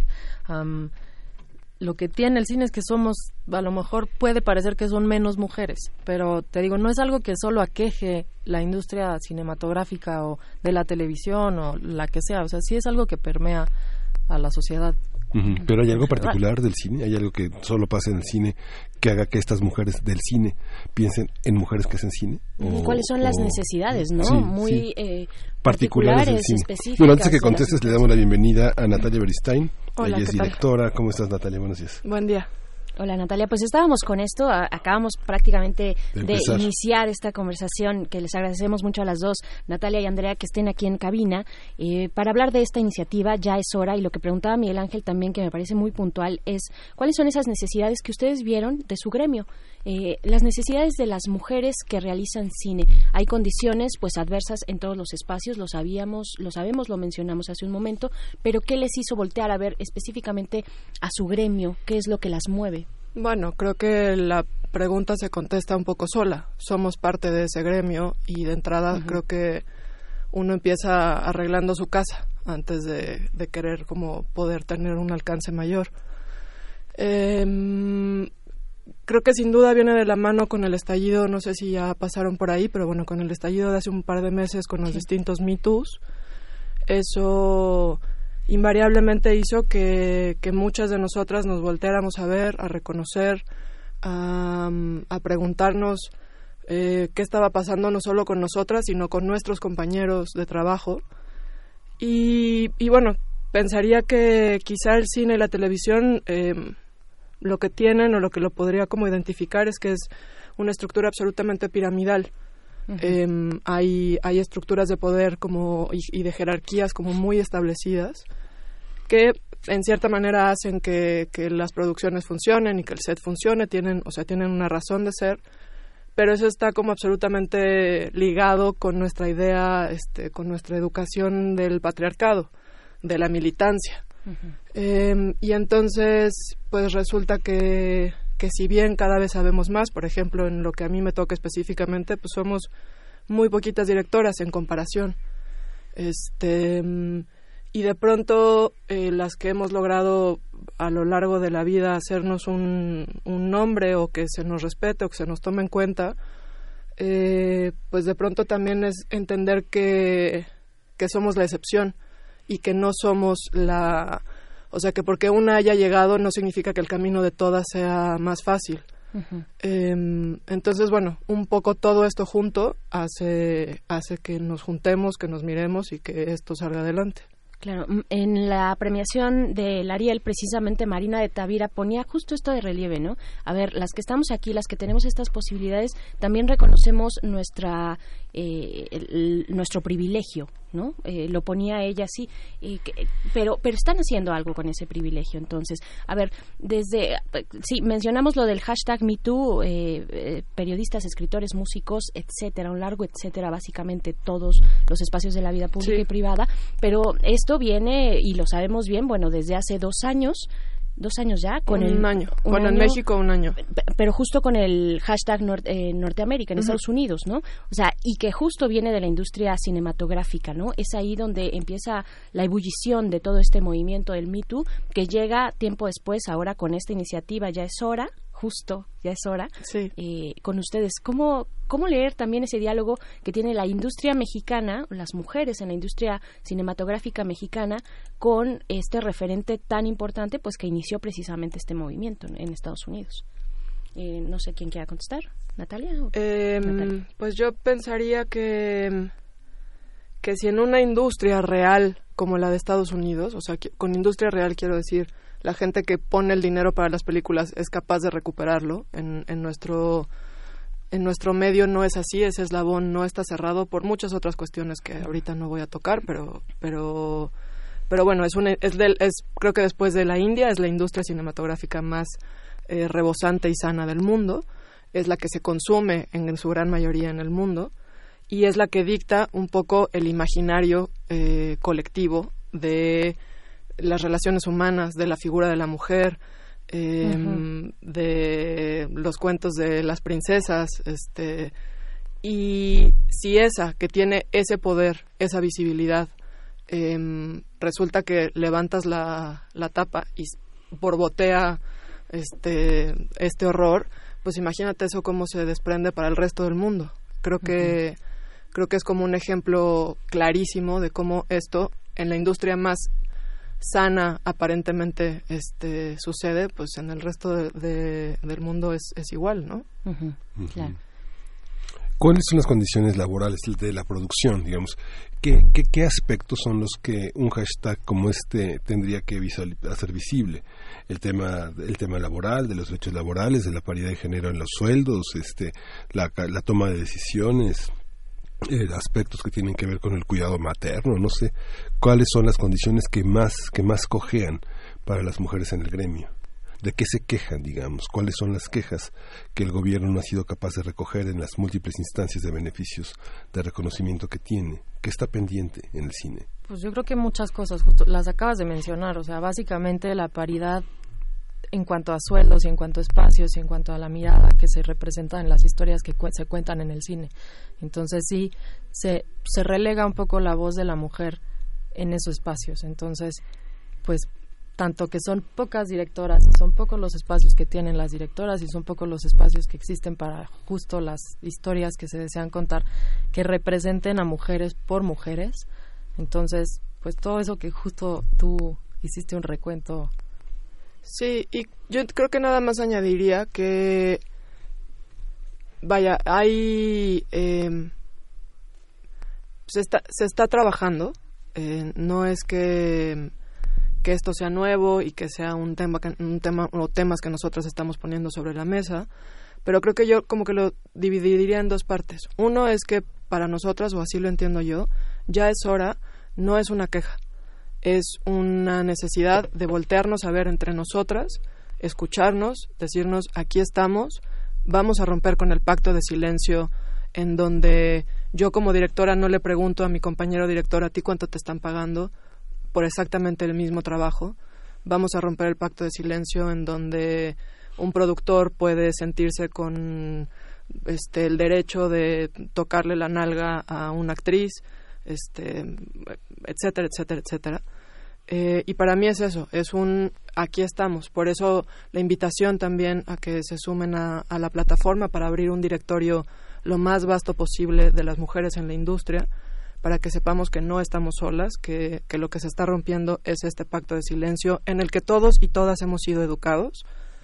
Eh, y por otro lado diría que sí hay como el las ganas o este hay este movimientos gubernamentales para que estas cosas empiecen a cambiar, pero creería que es importante dejar claro que pues que no nada más se quede en idea o en propuesta y eso es un poco también lo que queremos hacer, eh, que esto no se quede solamente en lo verbal, escucharnos, recoger las ideas, experiencias de todas y a partir de eso poder ir y proponer eh, protocolos de seguridad, de paridad laboral, etcétera, etcétera, etcétera, a los distintos rubros de, de la industria del cine y la tele, ¿no? claro. Justo como lo dice Natalia, esto no es algo de nosotras hacia afuera, sino de nosotras para nosotras que finalmente pues tendrá un impacto, ¿no? Por supuesto. Tiene, tiene un impacto porque me parece, bueno, no sé, ustedes digan, ¿no? Si esta primera estrategia de sororidad, ¿no? Esta palabra eh, que se desprende precisamente de la lucha de los derechos de las mujeres, esta estrategia política prácticamente de tender puentes, de hacer eh, un frente común, de mirarnos a los ojos, de decir, a mí también me pasa y sé que te pasa a ti porque esto es estructural, ¿no? Esta eh, forma de entender las relaciones humanas de manera patriarcal, pues es una estructura cultural y que impacta en todas en, muchos sentidos de nuestra vida. Yo yo quiero preguntarles uno de los ejes de esta campaña, el último que nos presentan aquí es la representación de la mirada femenina dentro de las narrativas, ¿no? En este caso, por supuesto, cinematográficas. Y creo que la película de Las niñas bien viene a poner un ejemplo muy interesante, ¿no? Es un crew, es un equipo de producción, un equipo, eh, vaya, básicamente casi todas eran mujeres y tenían condiciones de mujeres exponiéndose ahí. La misma Ilse Salas, pues estaba en un periodo eh, de, de, lactancia, ¿no? Estaba, vaya, con estas situaciones que a las mujeres que han decidido eh, ser madres, pues se les presentan. ¿Cuál es esa mirada? Ustedes como realizadoras, además, ¿no? Que, que, dicen, bueno, voy a poner, poner mi mirada. Cuando ustedes están eh, pensando en un proyecto, piensan ahora, a partir de todo esto, lo han reafirmado en, en esta mirada femenina. ¿Qué significa eso cuando estamos hablando de creación artística? Yo creo que es una muy buena pregunta. Me la hago a mí misma constantemente. Yo tengo dos, dos películas filmadas. Eh, no quiero dormir sola y Los Adioses y las dos protagonizadas por mujeres. En el primer caso, dos mujeres protagonistas. En el segundo, eran dos parejas, eh, pero la figura central era, era Karina Gidi, la actriz Karina Gidi, interpretando a Rosario Castellanos. Y, y me acuerdo mucho como la diferencia, mi, mi fuero interno entre cuando hacía prensa para la primera y para la segunda, en donde en la primera justo me preguntaban, ¿y por qué dos mujeres protagonistas? ¿Y te interesa la, este, el cine feminista? Y yo decía, no, bueno, pero pues esto es una historia que podría bien este, ser interpretada por dos hombres y me interesa el lado humano. Y, y hoy digo que ni madres, que, que, que sí había una intención, o sea, que de entrada es, es mi universo, ese es el que conozco, por ahí, em, o sea, por ahí empiezo a labrar las historias que me importan y yo soy mujer. Eh, ahora de ahí pues se, se, deslinda una segunda una segunda conversación alrededor de ahora me preguntan cómo construyes tus personajes femeninos. Yo digo, si fuera hombre no me estarías preguntando esto. No me estarías preguntando, ¿y tú cómo construyes a tu personaje masculino? Pues los construyes, no los juzgas, este, buscas que tengan luces y sombras. Eh, y también ahí es donde ahora, por un lado, digo, sí me, o sea, sí creo que hay una manera de entender y de ver y de percibir el mundo en donde claramente hombres y mujeres no somos iguales. Para mí hay una diferencia grande entre la búsqueda de la igualdad y la búsqueda de la equidad. eh, y, y entonces, hoy, eh, en el lugar en el que estoy, sí me importa que mis personajes protagónicos sean mujeres, que la mirada venga de ahí, que mi crew, que mis cabezas de departamento, sobre todo, estén eh, de la mano o guiadas por mujeres. Si bien eso no quiere decir, yo mis dos proyectos los he trabajado con Rafael Ley, es el productor de, de mis películas, y Miguel Sverfinger es el editor de las dos películas. Y ahora tenemos un tercer proyecto que también estoy haciendo con ellos. Para mí es como el equilibrio de miradas y de, y de fuerzas las que las que hacen que un proyecto tenga peso o contrapesos. Eh, Pero, sin duda, eh, sí creo que un proyecto tiene un, una mirada distinta si es dirigida por un hombre, si es dirigida por una mujer. Claro, Sí. Hay una parte, ayer hablábamos con un historiador, con Alfredo Ávila, sobre una cosa muy sencilla, digamos, se hizo la Olimpiada de, de- de la Historia y se, y se ve que hay muy poca participación de mujeres. ¿no? Y en muchos casos es porque no las dejan ir a las sedes eh, municipales o estatales donde tienen que ir mujeres y, y ponerse en peligro, ¿no? Por una parte por la situación, por otra parte por los prejuicios. Hay suficiente, está, estaba viendo ahora las encuestas en la, en la UNAM sobre los perfiles de egresados. En las escuelas de cine la mayoría son hombres y no hay suficientes escuelas de cine como para pensar en un panorama nacional que alguien de Tijuana se venga a estudiar cine a la Ciudad de México o alguien de Tamaulipas. ¿Habrá cineastas mujeres en Tamaulipas? ¿Habrá en, en Fresnillo o en Jerez? Digamos que hay una parte que está construido desde el origen, ¿no? De la educación como cineastas. Sin ¿O duda. no? ¿O no? Sí, yo creo que sí. Pero también diría que, que también tiene que ver con quién cuenta la historia. De, a quién le ha pertenecido la narrativa desde siempre. Y también eso hace que eh, en la historia, por eso haya pocas mujeres, porque la historia la, la han contado los hombres. Eh, yo no creo que las mujeres no hayan estado ahí. Yo creo que sin duda quizá llegaron, pod- podremos pensar que llegaron menos, porque había toda una serie de contextos sociales, culturales que lo dificultaban, pero yo no creo que no hayan estado ahí. Como tampoco creo que no haya mujeres cineastas ahora en Tamaulipas. Creo que no tienen el espacio, el foco, la visibilidad para que sepamos de ellas, pero de que están ahí, están ahí. Sí, con aunque con- las narrativas eh, aunque las narrativas en el caso de la, de la literatura digamos muchas de las grandes novelas eh, mexicanas eh, con protagonistas mujeres han sido escritas por hombres no sé pienso en Sergio Fernández Alberto Ruiz Sánchez Severino Salazar Jesús Gardea no sé hay un Claro, pero este, podemos ¿no? hablar de Rosario Castellanos y Claro. de, o sea, ¿no? Hay como Sí. todo un bagaje que también lo que pasa es que yo te, te doy un ejemplo como personal. Mi hija va en un Montessori que es como súper abierto, súper progre, este, inclusivo, eh, interracial, etcétera, etcétera, etcétera. Y, y les dejan tareas cada, cada vez que te toca llevar la comida, que es como una vez al mes. Tienes que llevar además, cada niño o niña lleva una tarea y en general como que les ponen rubros para aprender sobre ciertas cosas. Y entonces generalmente están viendo científicos, deportistas, y entonces te dan nombres de gente de la que tienes que ir y hablar. Y, y yo de pronto al segundo mes dije, oigan, pero son puros hombres. ¿En serio? Me- y, y la respuesta de esta gente súper educada, culta, sensible, fue, bueno, pues es que no hay mujeres. Y dije, no, o sea, me niego. Por supuesto que hay. Lo que pasa es que hay que buscar. Hay que buscar y además en la industria eh, editorial literaria hay opciones. Justo están viendo esto, ¿no? Están viendo eh, cuál es el escaparate que hemos tenido las mujeres eh, a lo largo de la historia y cómo recuperar esas esas formas y esas miradas distintas. Eh, también, bueno, respecto a esta cuestión de, del arte, de la creación, en, el, en la misma premiación del Ariel estuvo Arturo Ripstein. Seguramente vieron, eh, escucharon el discurso, ¿no? Él hablaba del arte, del arte subversivo eh, y, y- y hablaba de muchos elementos del arte y también lo ponía en el contexto de los creadores actualmente en este gobierno, ¿no? Este hablaba de la importancia de las becas, en, eh, en fin, eh, la importancia del arte y que no es un bien prescindible, pero también ponía él eh, ponía su perspectiva muy particular sobre el arte inútil.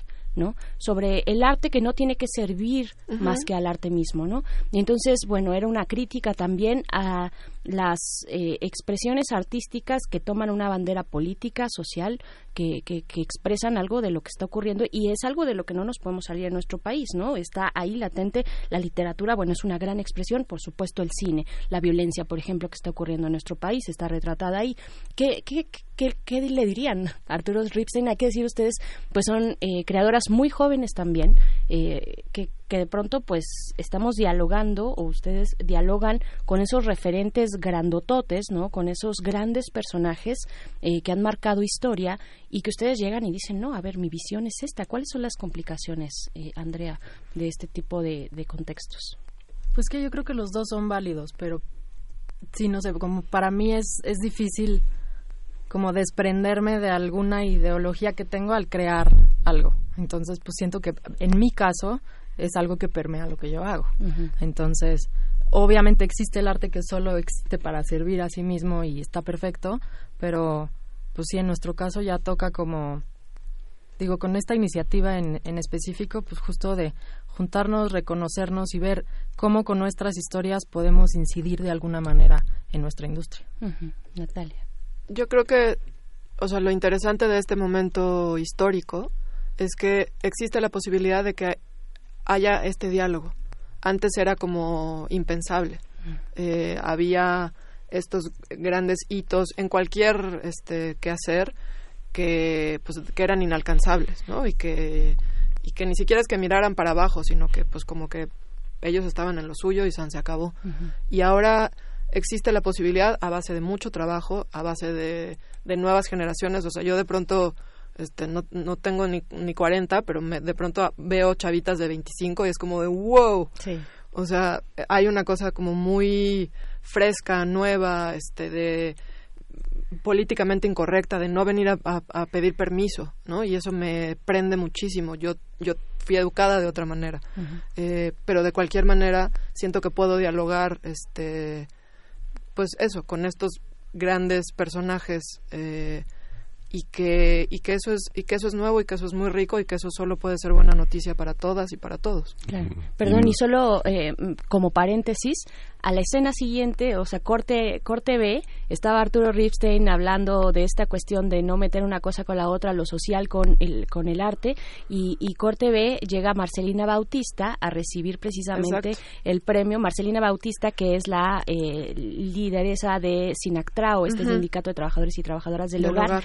A recibir el premio a mejor película, a mejor dirección de eh, que precisamente estaba anunciando Arturo Ripstein. Y llega esta mujer que tiene un trabajo brutal eh, eh, político por el gremio de trabajadores y trabajadoras del hogar, ¿no? Miguel Ángel? Sí, sí, sí, sí.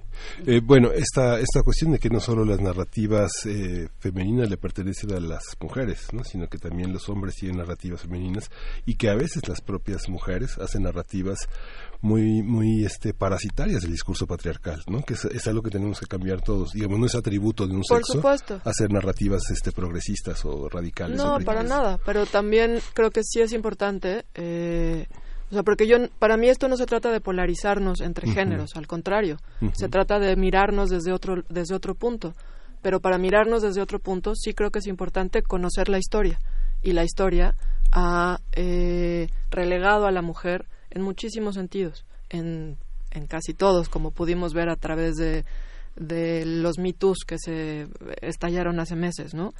Em, o sea, ya estábamos polarizados, ¿no? Sí, entonces ahora resulta que esto nos polariza más, ¿no? Lo que queremos es justamente abrir narrativas desde otro, desde otro lado, entender que el machismo no pertenece a los hombres, ¿no? No es algo que solo ejerzan los hombres, eso es lo más eh, doloroso de todo, pues que es una cosa que nos atraviesa a todas y a todos. Em, y sí, por supuesto que hay, o sea, yo pienso, por ejemplo, en Peter Brook, un director eh, increíble, que para mí su mirada es, eh, tiene unos personajes femeninos muy ricos, eh, pero tampoco se me ocurren tantos, y que haya hombres que pongan a protagonizar películas a mujeres, tampoco significa que sea una mirada femenina. Claro. Ahora, lo, lo interesante y lo rico de esto es qué es la mirada femenina, qué es la mirada masculina. ¿Importa en la creación? Creo que Ah, para mí lo que más me prende de todo esto es que si logramos traspasar este momento, entonces se abren otra serie de conversaciones mucho más importantes, mucho más filosóficas, mucho más ricas. Pero si no atacamos esto ahorita, eso no va a llegar nunca. Claro, sorprende el silencio en el MeToo de, de, todavía la cuestión homosexual, el de la diversidad. Hay mucha gente que se calla porque no sabe cómo gritar, porque tiene un nudo en la garganta, porque está sorda también, porque está muda, ¿no? Hay una parte que no cabe en la polarización de los sexos porque es demasiado diversa y rara, ¿no? Claro. Pues estamos conversando, estamos en esta cabina hablando de Ya es hora, esta iniciativa por parte de las mujeres que integran la industria cinematográfica en nuestro país, en esta conversación con Natalia Beristain, directora de cine, y Andrea de la Torre, productora. Vamos a hablar de la iniciativa, eh, que nos inviten, que nos digan eh, primero que nada, pues quién, cómo, que somos chismosos y curiosos y curiosas, cómo, cómo surgió esto así, eh, quién llamó a quién, eh, cuáles son las organizaciones que están involucradas, cómo lo planearon y pensaron. Pues mira, fue un poco a partir de del Me Too, como que fue despertando la pues la discusión sobre ese tema entre grupos de amigas. De repente nos vimos un montón, un grupo de amigas grande, como platicando esto y reconociendo que a todas nos ha pasado algo en cualquier momento de la vida. Eh, hace años también había salido algo parecido en el que de repente nos dimos cuenta que no era una, sino éramos todas las que habíamos tenido alguna situación ahí extraña de violencia o, o, de muchas otras cosas más. Entonces nos vimos debatiendo y mm. pensamos, bueno, ahora sí que ya es hora de que hagamos algo también de nosotras, para nosotras, y que invitemos a todas las que están en este gremio y a todas las que que quieran participar en justo construir una industria mejor, por así decirlo. Y entonces a partir de eso pensamos que los Ariel era un buen momento para, para pues, básicamente salir diciendo, bueno, tenemos propuestas, también queremos que te unas a nuestro como a nuestra iniciativa y proponer más cosas, ¿no? o sea, construir entre todas. no es nada más que se quede en el grupo de amigas, sino fue un poco pues así como se fue gestando. Sí, como muy al vapor. Digo, por ejemplo, Andrea y yo no nos conocíamos. Este, tenemos un par de meses de conocernos y ahora no nos soltamos, ¿sabes? Y ese es un poco, para mí ese es como el espíritu de, del ya es hora cómo eh, nos acercamos, ¿Qué, cuáles son, digamos, los momentos que vamos a poder observar de esta campaña, qué es lo que tienen planeado. Pues mira, eh, la primera acción que tuvimos obviamente fue el pronunciamiento en los Ariel, en el que de repente nos dimos cuenta que cada vez más que llegaban invitadas querían sumarse a la iniciativa, lo cual fue bastante, pues, bonito, la verdad. O sea, verte en un espacio con 100 mujeres más que buscan lo mismo y que se reconocen y que tienen más cosas en, como en común que diferencias es algo maravilloso. Entonces, lo primero que hicimos fue sacar la página de Ya es hora. allí tenemos un registro para todas las mujeres de la industria y justo lo que queremos hacer es tener un directorio abierto que funcione como una base de datos de directoras, productoras, actrices, periodistas, críticas, animadoras, animadoras o sea, todas las o sea, todas, todas, todas las que conforman la industria. Y pues justo estamos trabajando en tener protocolos y estamos pensando en tener algunos cursos para, para mejorar como las condiciones y también la percepción que se tienen las empresas de cómo construir a lo mejor queremos ayudar, pero no sabemos cómo. Y entonces, que eso es un poco lo que nos ha tocado Sí. percibir, ¿no? Que am- amigos nos dicen, oye, ¿y yo qué hago como desde mi trinchera? Y bueno, pues te invitamos a escuchar las propuestas y también a, pues a llevarlas a tus espacios, ¿no? Entonces, pues sí, básicamente es- estamos trabajando en eso, tenemos muchas propuestas y nos encantaría, ahí también tenemos el correo electrónico al que nos encantaría que pues construyamos juntas. Ahí nada más metería que la invitación para la página, para que se registren, es en yaeshoramx.org.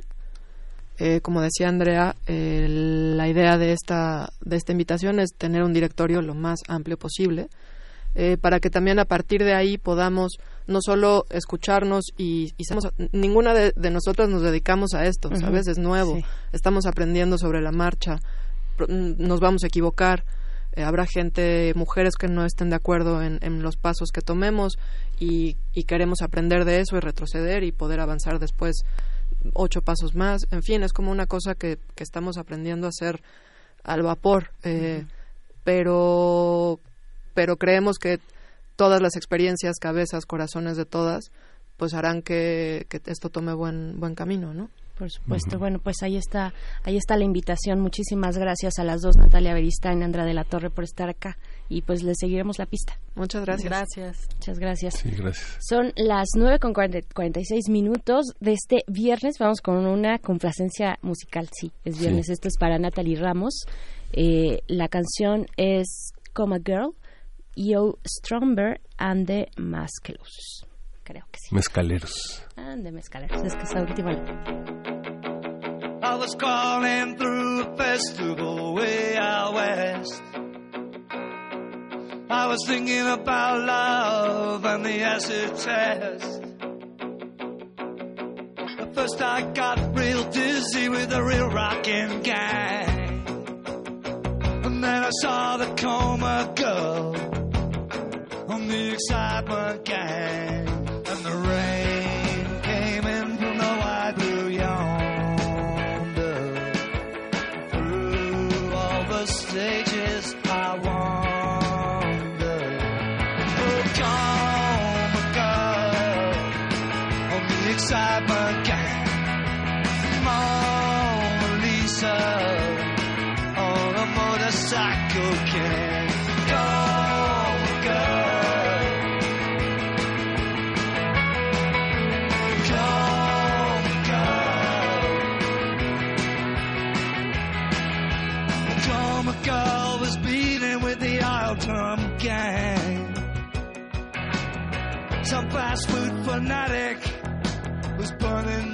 of land.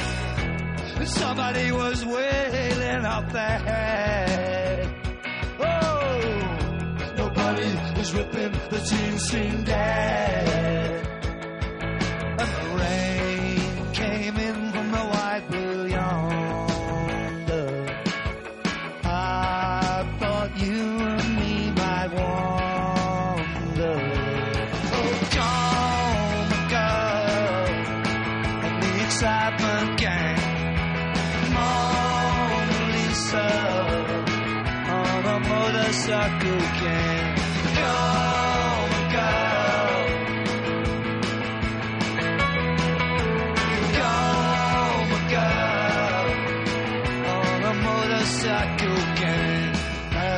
19th I was falling upon Desolation Road.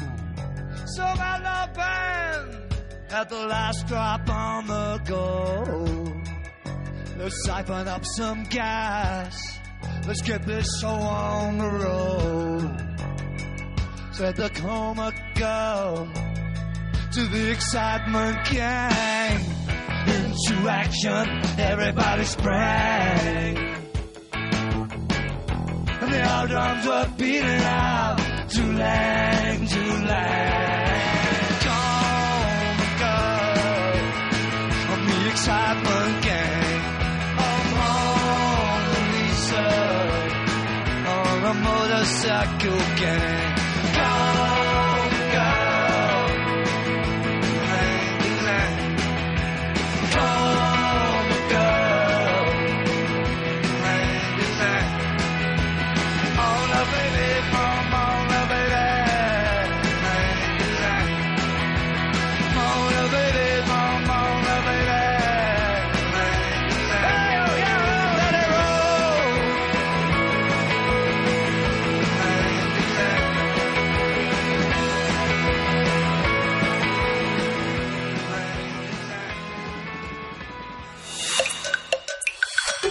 Primer movimiento.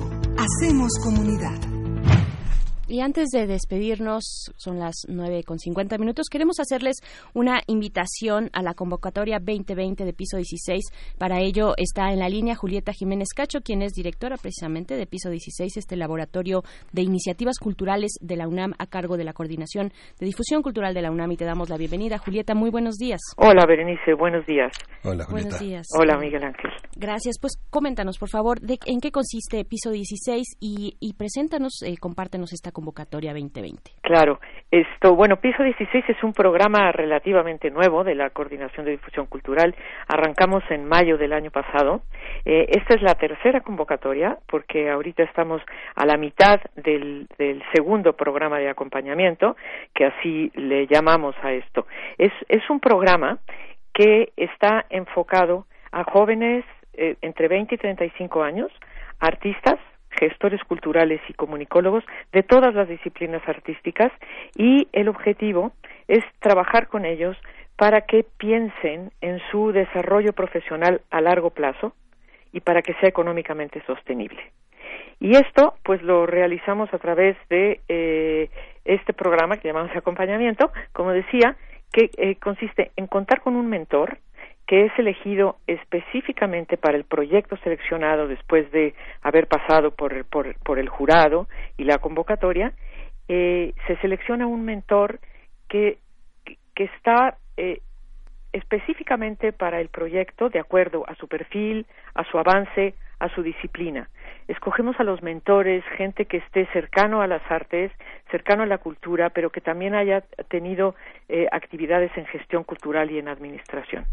Y además de trabajar con este mentor con el que se reúnen cada 15 días, eh, tenemos un programa de formación que consiste en una serie de talleres durante 10 meses eh, que van desde analizar la idea, pensar qué posibilidades de negocio tiene, qué posibilidades de sostenimiento económico tiene, eh, después eh, cuestiones legales, cuestiones fiscales que, que ayudarán a formar estos negocios o este planteamiento, porque no necesariamente todos los proyectos tienen que acabar en una empresa o en un negocio específico, pero sí las personas que estén ahí trabajando tienen que pensar en su sostenimiento económico. ¿No? y, y, bueno, luego seguimos con cuestiones de mercadotecnia eh, y, y, de, y de finanzas. Eh, y así se va desarrollando el proyecto. Eh, la diferencia con otros beneficios que se dan a la cultura es que en este programa no, no se trabaja en un proyecto específico exclusivamente, sino que se trabaja en un plan de desarrollo profesional a largo plazo. Y eso es lo que lo hace muy particular. Ahora, el, el trabajo en, el, en, en piso 16 conlleva la asistencia a los talleres dos o tres tardes a la semana. Es bastante intenso eh, y por lo tanto, pues muy efectivo. Claro. ¿Cómo les ha ido, Julieta, con los proyectos frente a las frente a las realidades que ahora plantea, digamos, el tema del mecenazgo, el tema de los patrocinios, de los apoyos a través de becas? ¿Cómo es la reacción de los estudiantes, de los partícipes en el taller, que bueno, no solo son estudiantes, gran parte de ellos son profesionales o que han tenido alguna iniciativa en ese terreno? ¿Cómo, cómo se plantea la realidad nacional y aún más la latinoamericana? ¿Cuáles son las posibilidades que se discuten? Porque se debe de discutir también las condiciones generales de producción de las de los objetos artísticos, ¿no? Porque Sí. es, es lo difícil de hacer, ¿no? Sí, por supuesto. Eh, la verdad es que la realidad no es fácil, ¿no? La realidad es bastante fuerte. Eh, el tema del, del el mecenazgo y los apoyos del FONCA y de otras instancias gubernamentales de la Secretaría y demás, pues han sido un apoyo interesante para to- para los artistas, pero no es suficiente ni hay para todos, ¿no? Entonces aquí lo que trabajamos es la- el, el que los jóvenes se vayan dando cuenta que hay además de esas posibles becas, de esos posibles apoyos, hay que resolver muchas cosas de otras maneras y buscar eh, por otros caminos, ¿no? Entonces nosotros incluso, pues también intentamos hacer redes para para buscar esto- estos contactos y estos apoyos. Por eso muchos de los proyectos sí terminan en buscar que algunos de sus proyectos específicos que, de- que, que desarrollen sí sean eh, para conseguir utilidades, ¿no? Los artistas normalmente trabajan en muchas cosas, ¿no? Dan talleres, dan cursos, hacen su obra, algunos trabajan en otras cosas que no tienen que ver con, con el arte, como también sucede con otras disciplinas, ¿no? Pero eh, aquí de lo que se trata es que vayan pensando cómo lo que a ellos realmente les gusta hacer, sí lo pueden llevar a cabo. Y esto, Miguel Ángel, tiene muchos caminos, ¿no? Nosotros no determinamos uno en específico. Vamos eh, ayudando a los jóvenes a que piensen en los cómo pueden llevar a cabo lo que quieren hacer. Entonces, es, ese es como el planteamiento, la reflexión de, a ver, ¿tú qué quieres hacer? ¿Cómo lo podrías lograr? Este camino, a ver, vamos a analizar tus números, qué te dicen estos números, cuánto tiempo le tienes que dedicar a esto, estás dispuesto a dedicarle a esto que sí te da eh, recursos, el tiempo que requiere durante un periodo, en fin, ese tipo de cosas son las que las que vamos eh, manejando. También van vamos buscando posibles salidas hacia el, hacia el público, ¿no? Tenemos contacto desde luego con todos los espacios de la UNAM eh, y de otras y de otras instituciones y conforme vamos viendo la posibilidad de, de los participantes de, de, tener alguna actividad en otros espacios, pues los podemos ir proponiendo, recomendando y pues por ahí, por ahí van las cosas. Y la discusión entre todos ellos es, es siempre muy interesante. Por supuesto, pues ahí está esta invitación, Julieta Jiménez Cacho, directora de Piso 16, a donde, bueno, ya en nuestras redes sociales está eh, pues un poquito más detallada la información todavía, pero aquellos que tengan interés, ¿a dónde se tienen que acercar? Tienen que acercarse a nuestra página, que es piso 16 punto, 16 con número, punto, cultura punto unam punto mx.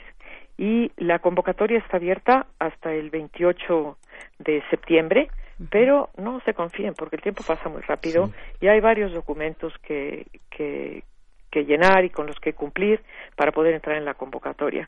Y quisiera anunciar también que nosotros para ayudar en el, en el llenado de la convocatoria y de definir qué proyectos pueden ser viables para entrar a piso 16, organizamos dos sesiones informativas. Una va a ser el martes 30 de julio y otra el martes 3 de septiembre a las 18 horas ambas en la Torre UNAM Tlatelolco en el piso 16. Creo que con esto el año pasado lo hicimos y funcionó bastante bien porque se aclaran bastantes dudas. Perfecto, pues ahí está esta invitación que agradecemos muchísimo, Julieta Jiménez Cacho. Muchísimas gracias por compartirla con nuestra audiencia. Muchas gracias, a ustedes por ayudarnos a difundirlo y que tengan un buen día, una buena tarde. Gracias. Día y tarde. Muchísimas gracias. Bueno, pues estamos a punto de despedirnos, son las nueve con 57 minutos, pero queremos invitarles a que permanezcan, por supuesto, aquí en la eh, transmisión de Radio UNAM. El día de hoy, en cuando el rock dominaba al mundo, vamos a poder escuchar, bueno, a, a una de las figuras más controvertidas del rock, Frank Zappa, músico norteamericano que pasó a la historia, pues como un personaje irreverente, pendenciero, me encanta esa palabra, chocarrero también, su gran despliegue sarcástico, pues le impidió a, a muchos ver al gran músico que, que, soportaba todo este fenómeno Zappa. Eh, se presentará a, pues aquí en cuando el rock dominaba al mundo en a través de este álbum Imaginary Disease. Eh, pues un clásico eh, que, que, podremos disfrutar en cuando el rock dominaba al mundo este viernes 28 de junio a las 6:45 estén eh, atentos para poder escuchar esta presentación, este bueno pues esta transmisión de Imaginary Disease. Sí, lo tienes que decir tú, Berenice, porque tienes que tienes que detener de lo fan que soy de este programa y de la voz de Jaime Casillas, que además es la idea, la idea musical, la idea de este de este extraordinario programa. Por supuesto, sí, sí, claro. y Jaime bueno, Casillas, un abrazo. También soy fan del trabajo de Eduardo Ruiz Aviñón, un hombre muy cercano a Radio UNAM que conserva desde hace más de tres décadas el trabajo con esta potentísima actriz que es Elena de Aro y una pasión por la literatura de horror, por esa literatura fantástica que también ha transformado el siglo XX y que se materializa en la Shtabai. Es el último fin de semana, pero de julio nada más, este sábado a las 19 horas y el domingo a las 18 horas va a tener lugar aquí en nuestras instalaciones, en nuestro auditorio, que es un teatro que ha sido magnetizado con este poder de los actores y de la dirección en Julián Carrillo, en Adolfo Prieto 133. Venga no deje, no deje de conocer nuestro auditorio y sobre todo ese trabajo teatral que tiene ya muchos años de realizarse y de una manera de una continuidad pues que asombra y que produce un enorme respeto por este trabajo artístico. Pues así queda inaugurado el fin de semana. Muchísimas gracias. Disfruten mucho su fin de semana. Nos vamos a encontrar eh, totalmente en vivo. Vamos a estar dos semanas. De las tres semanas de vacaciones de la UNAM, nosotros estaremos eh, dos de ellas en vivo y una vamos grabados con una selección eh, que hizo la producción, como ya les comentamos anteriormente. Y con esto nos despedimos. Con esto nos despedimos con un escudo universitario completamente arcoíris. Nos vemos mañana en esta gran marcha en la Ciudad de México. Así, ahí Esto fue el estaremos. primer movimiento. El mundo desde la universidad. Contestant number one would be the boogie. How many say boogie? How many say ballad? Well, guess what it ends with?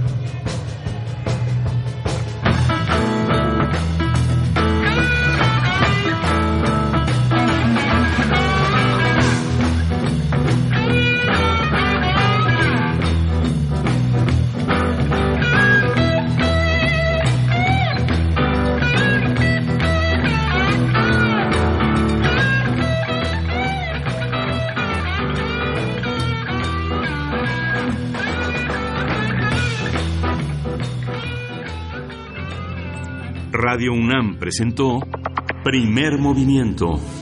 El mundo desde la universidad.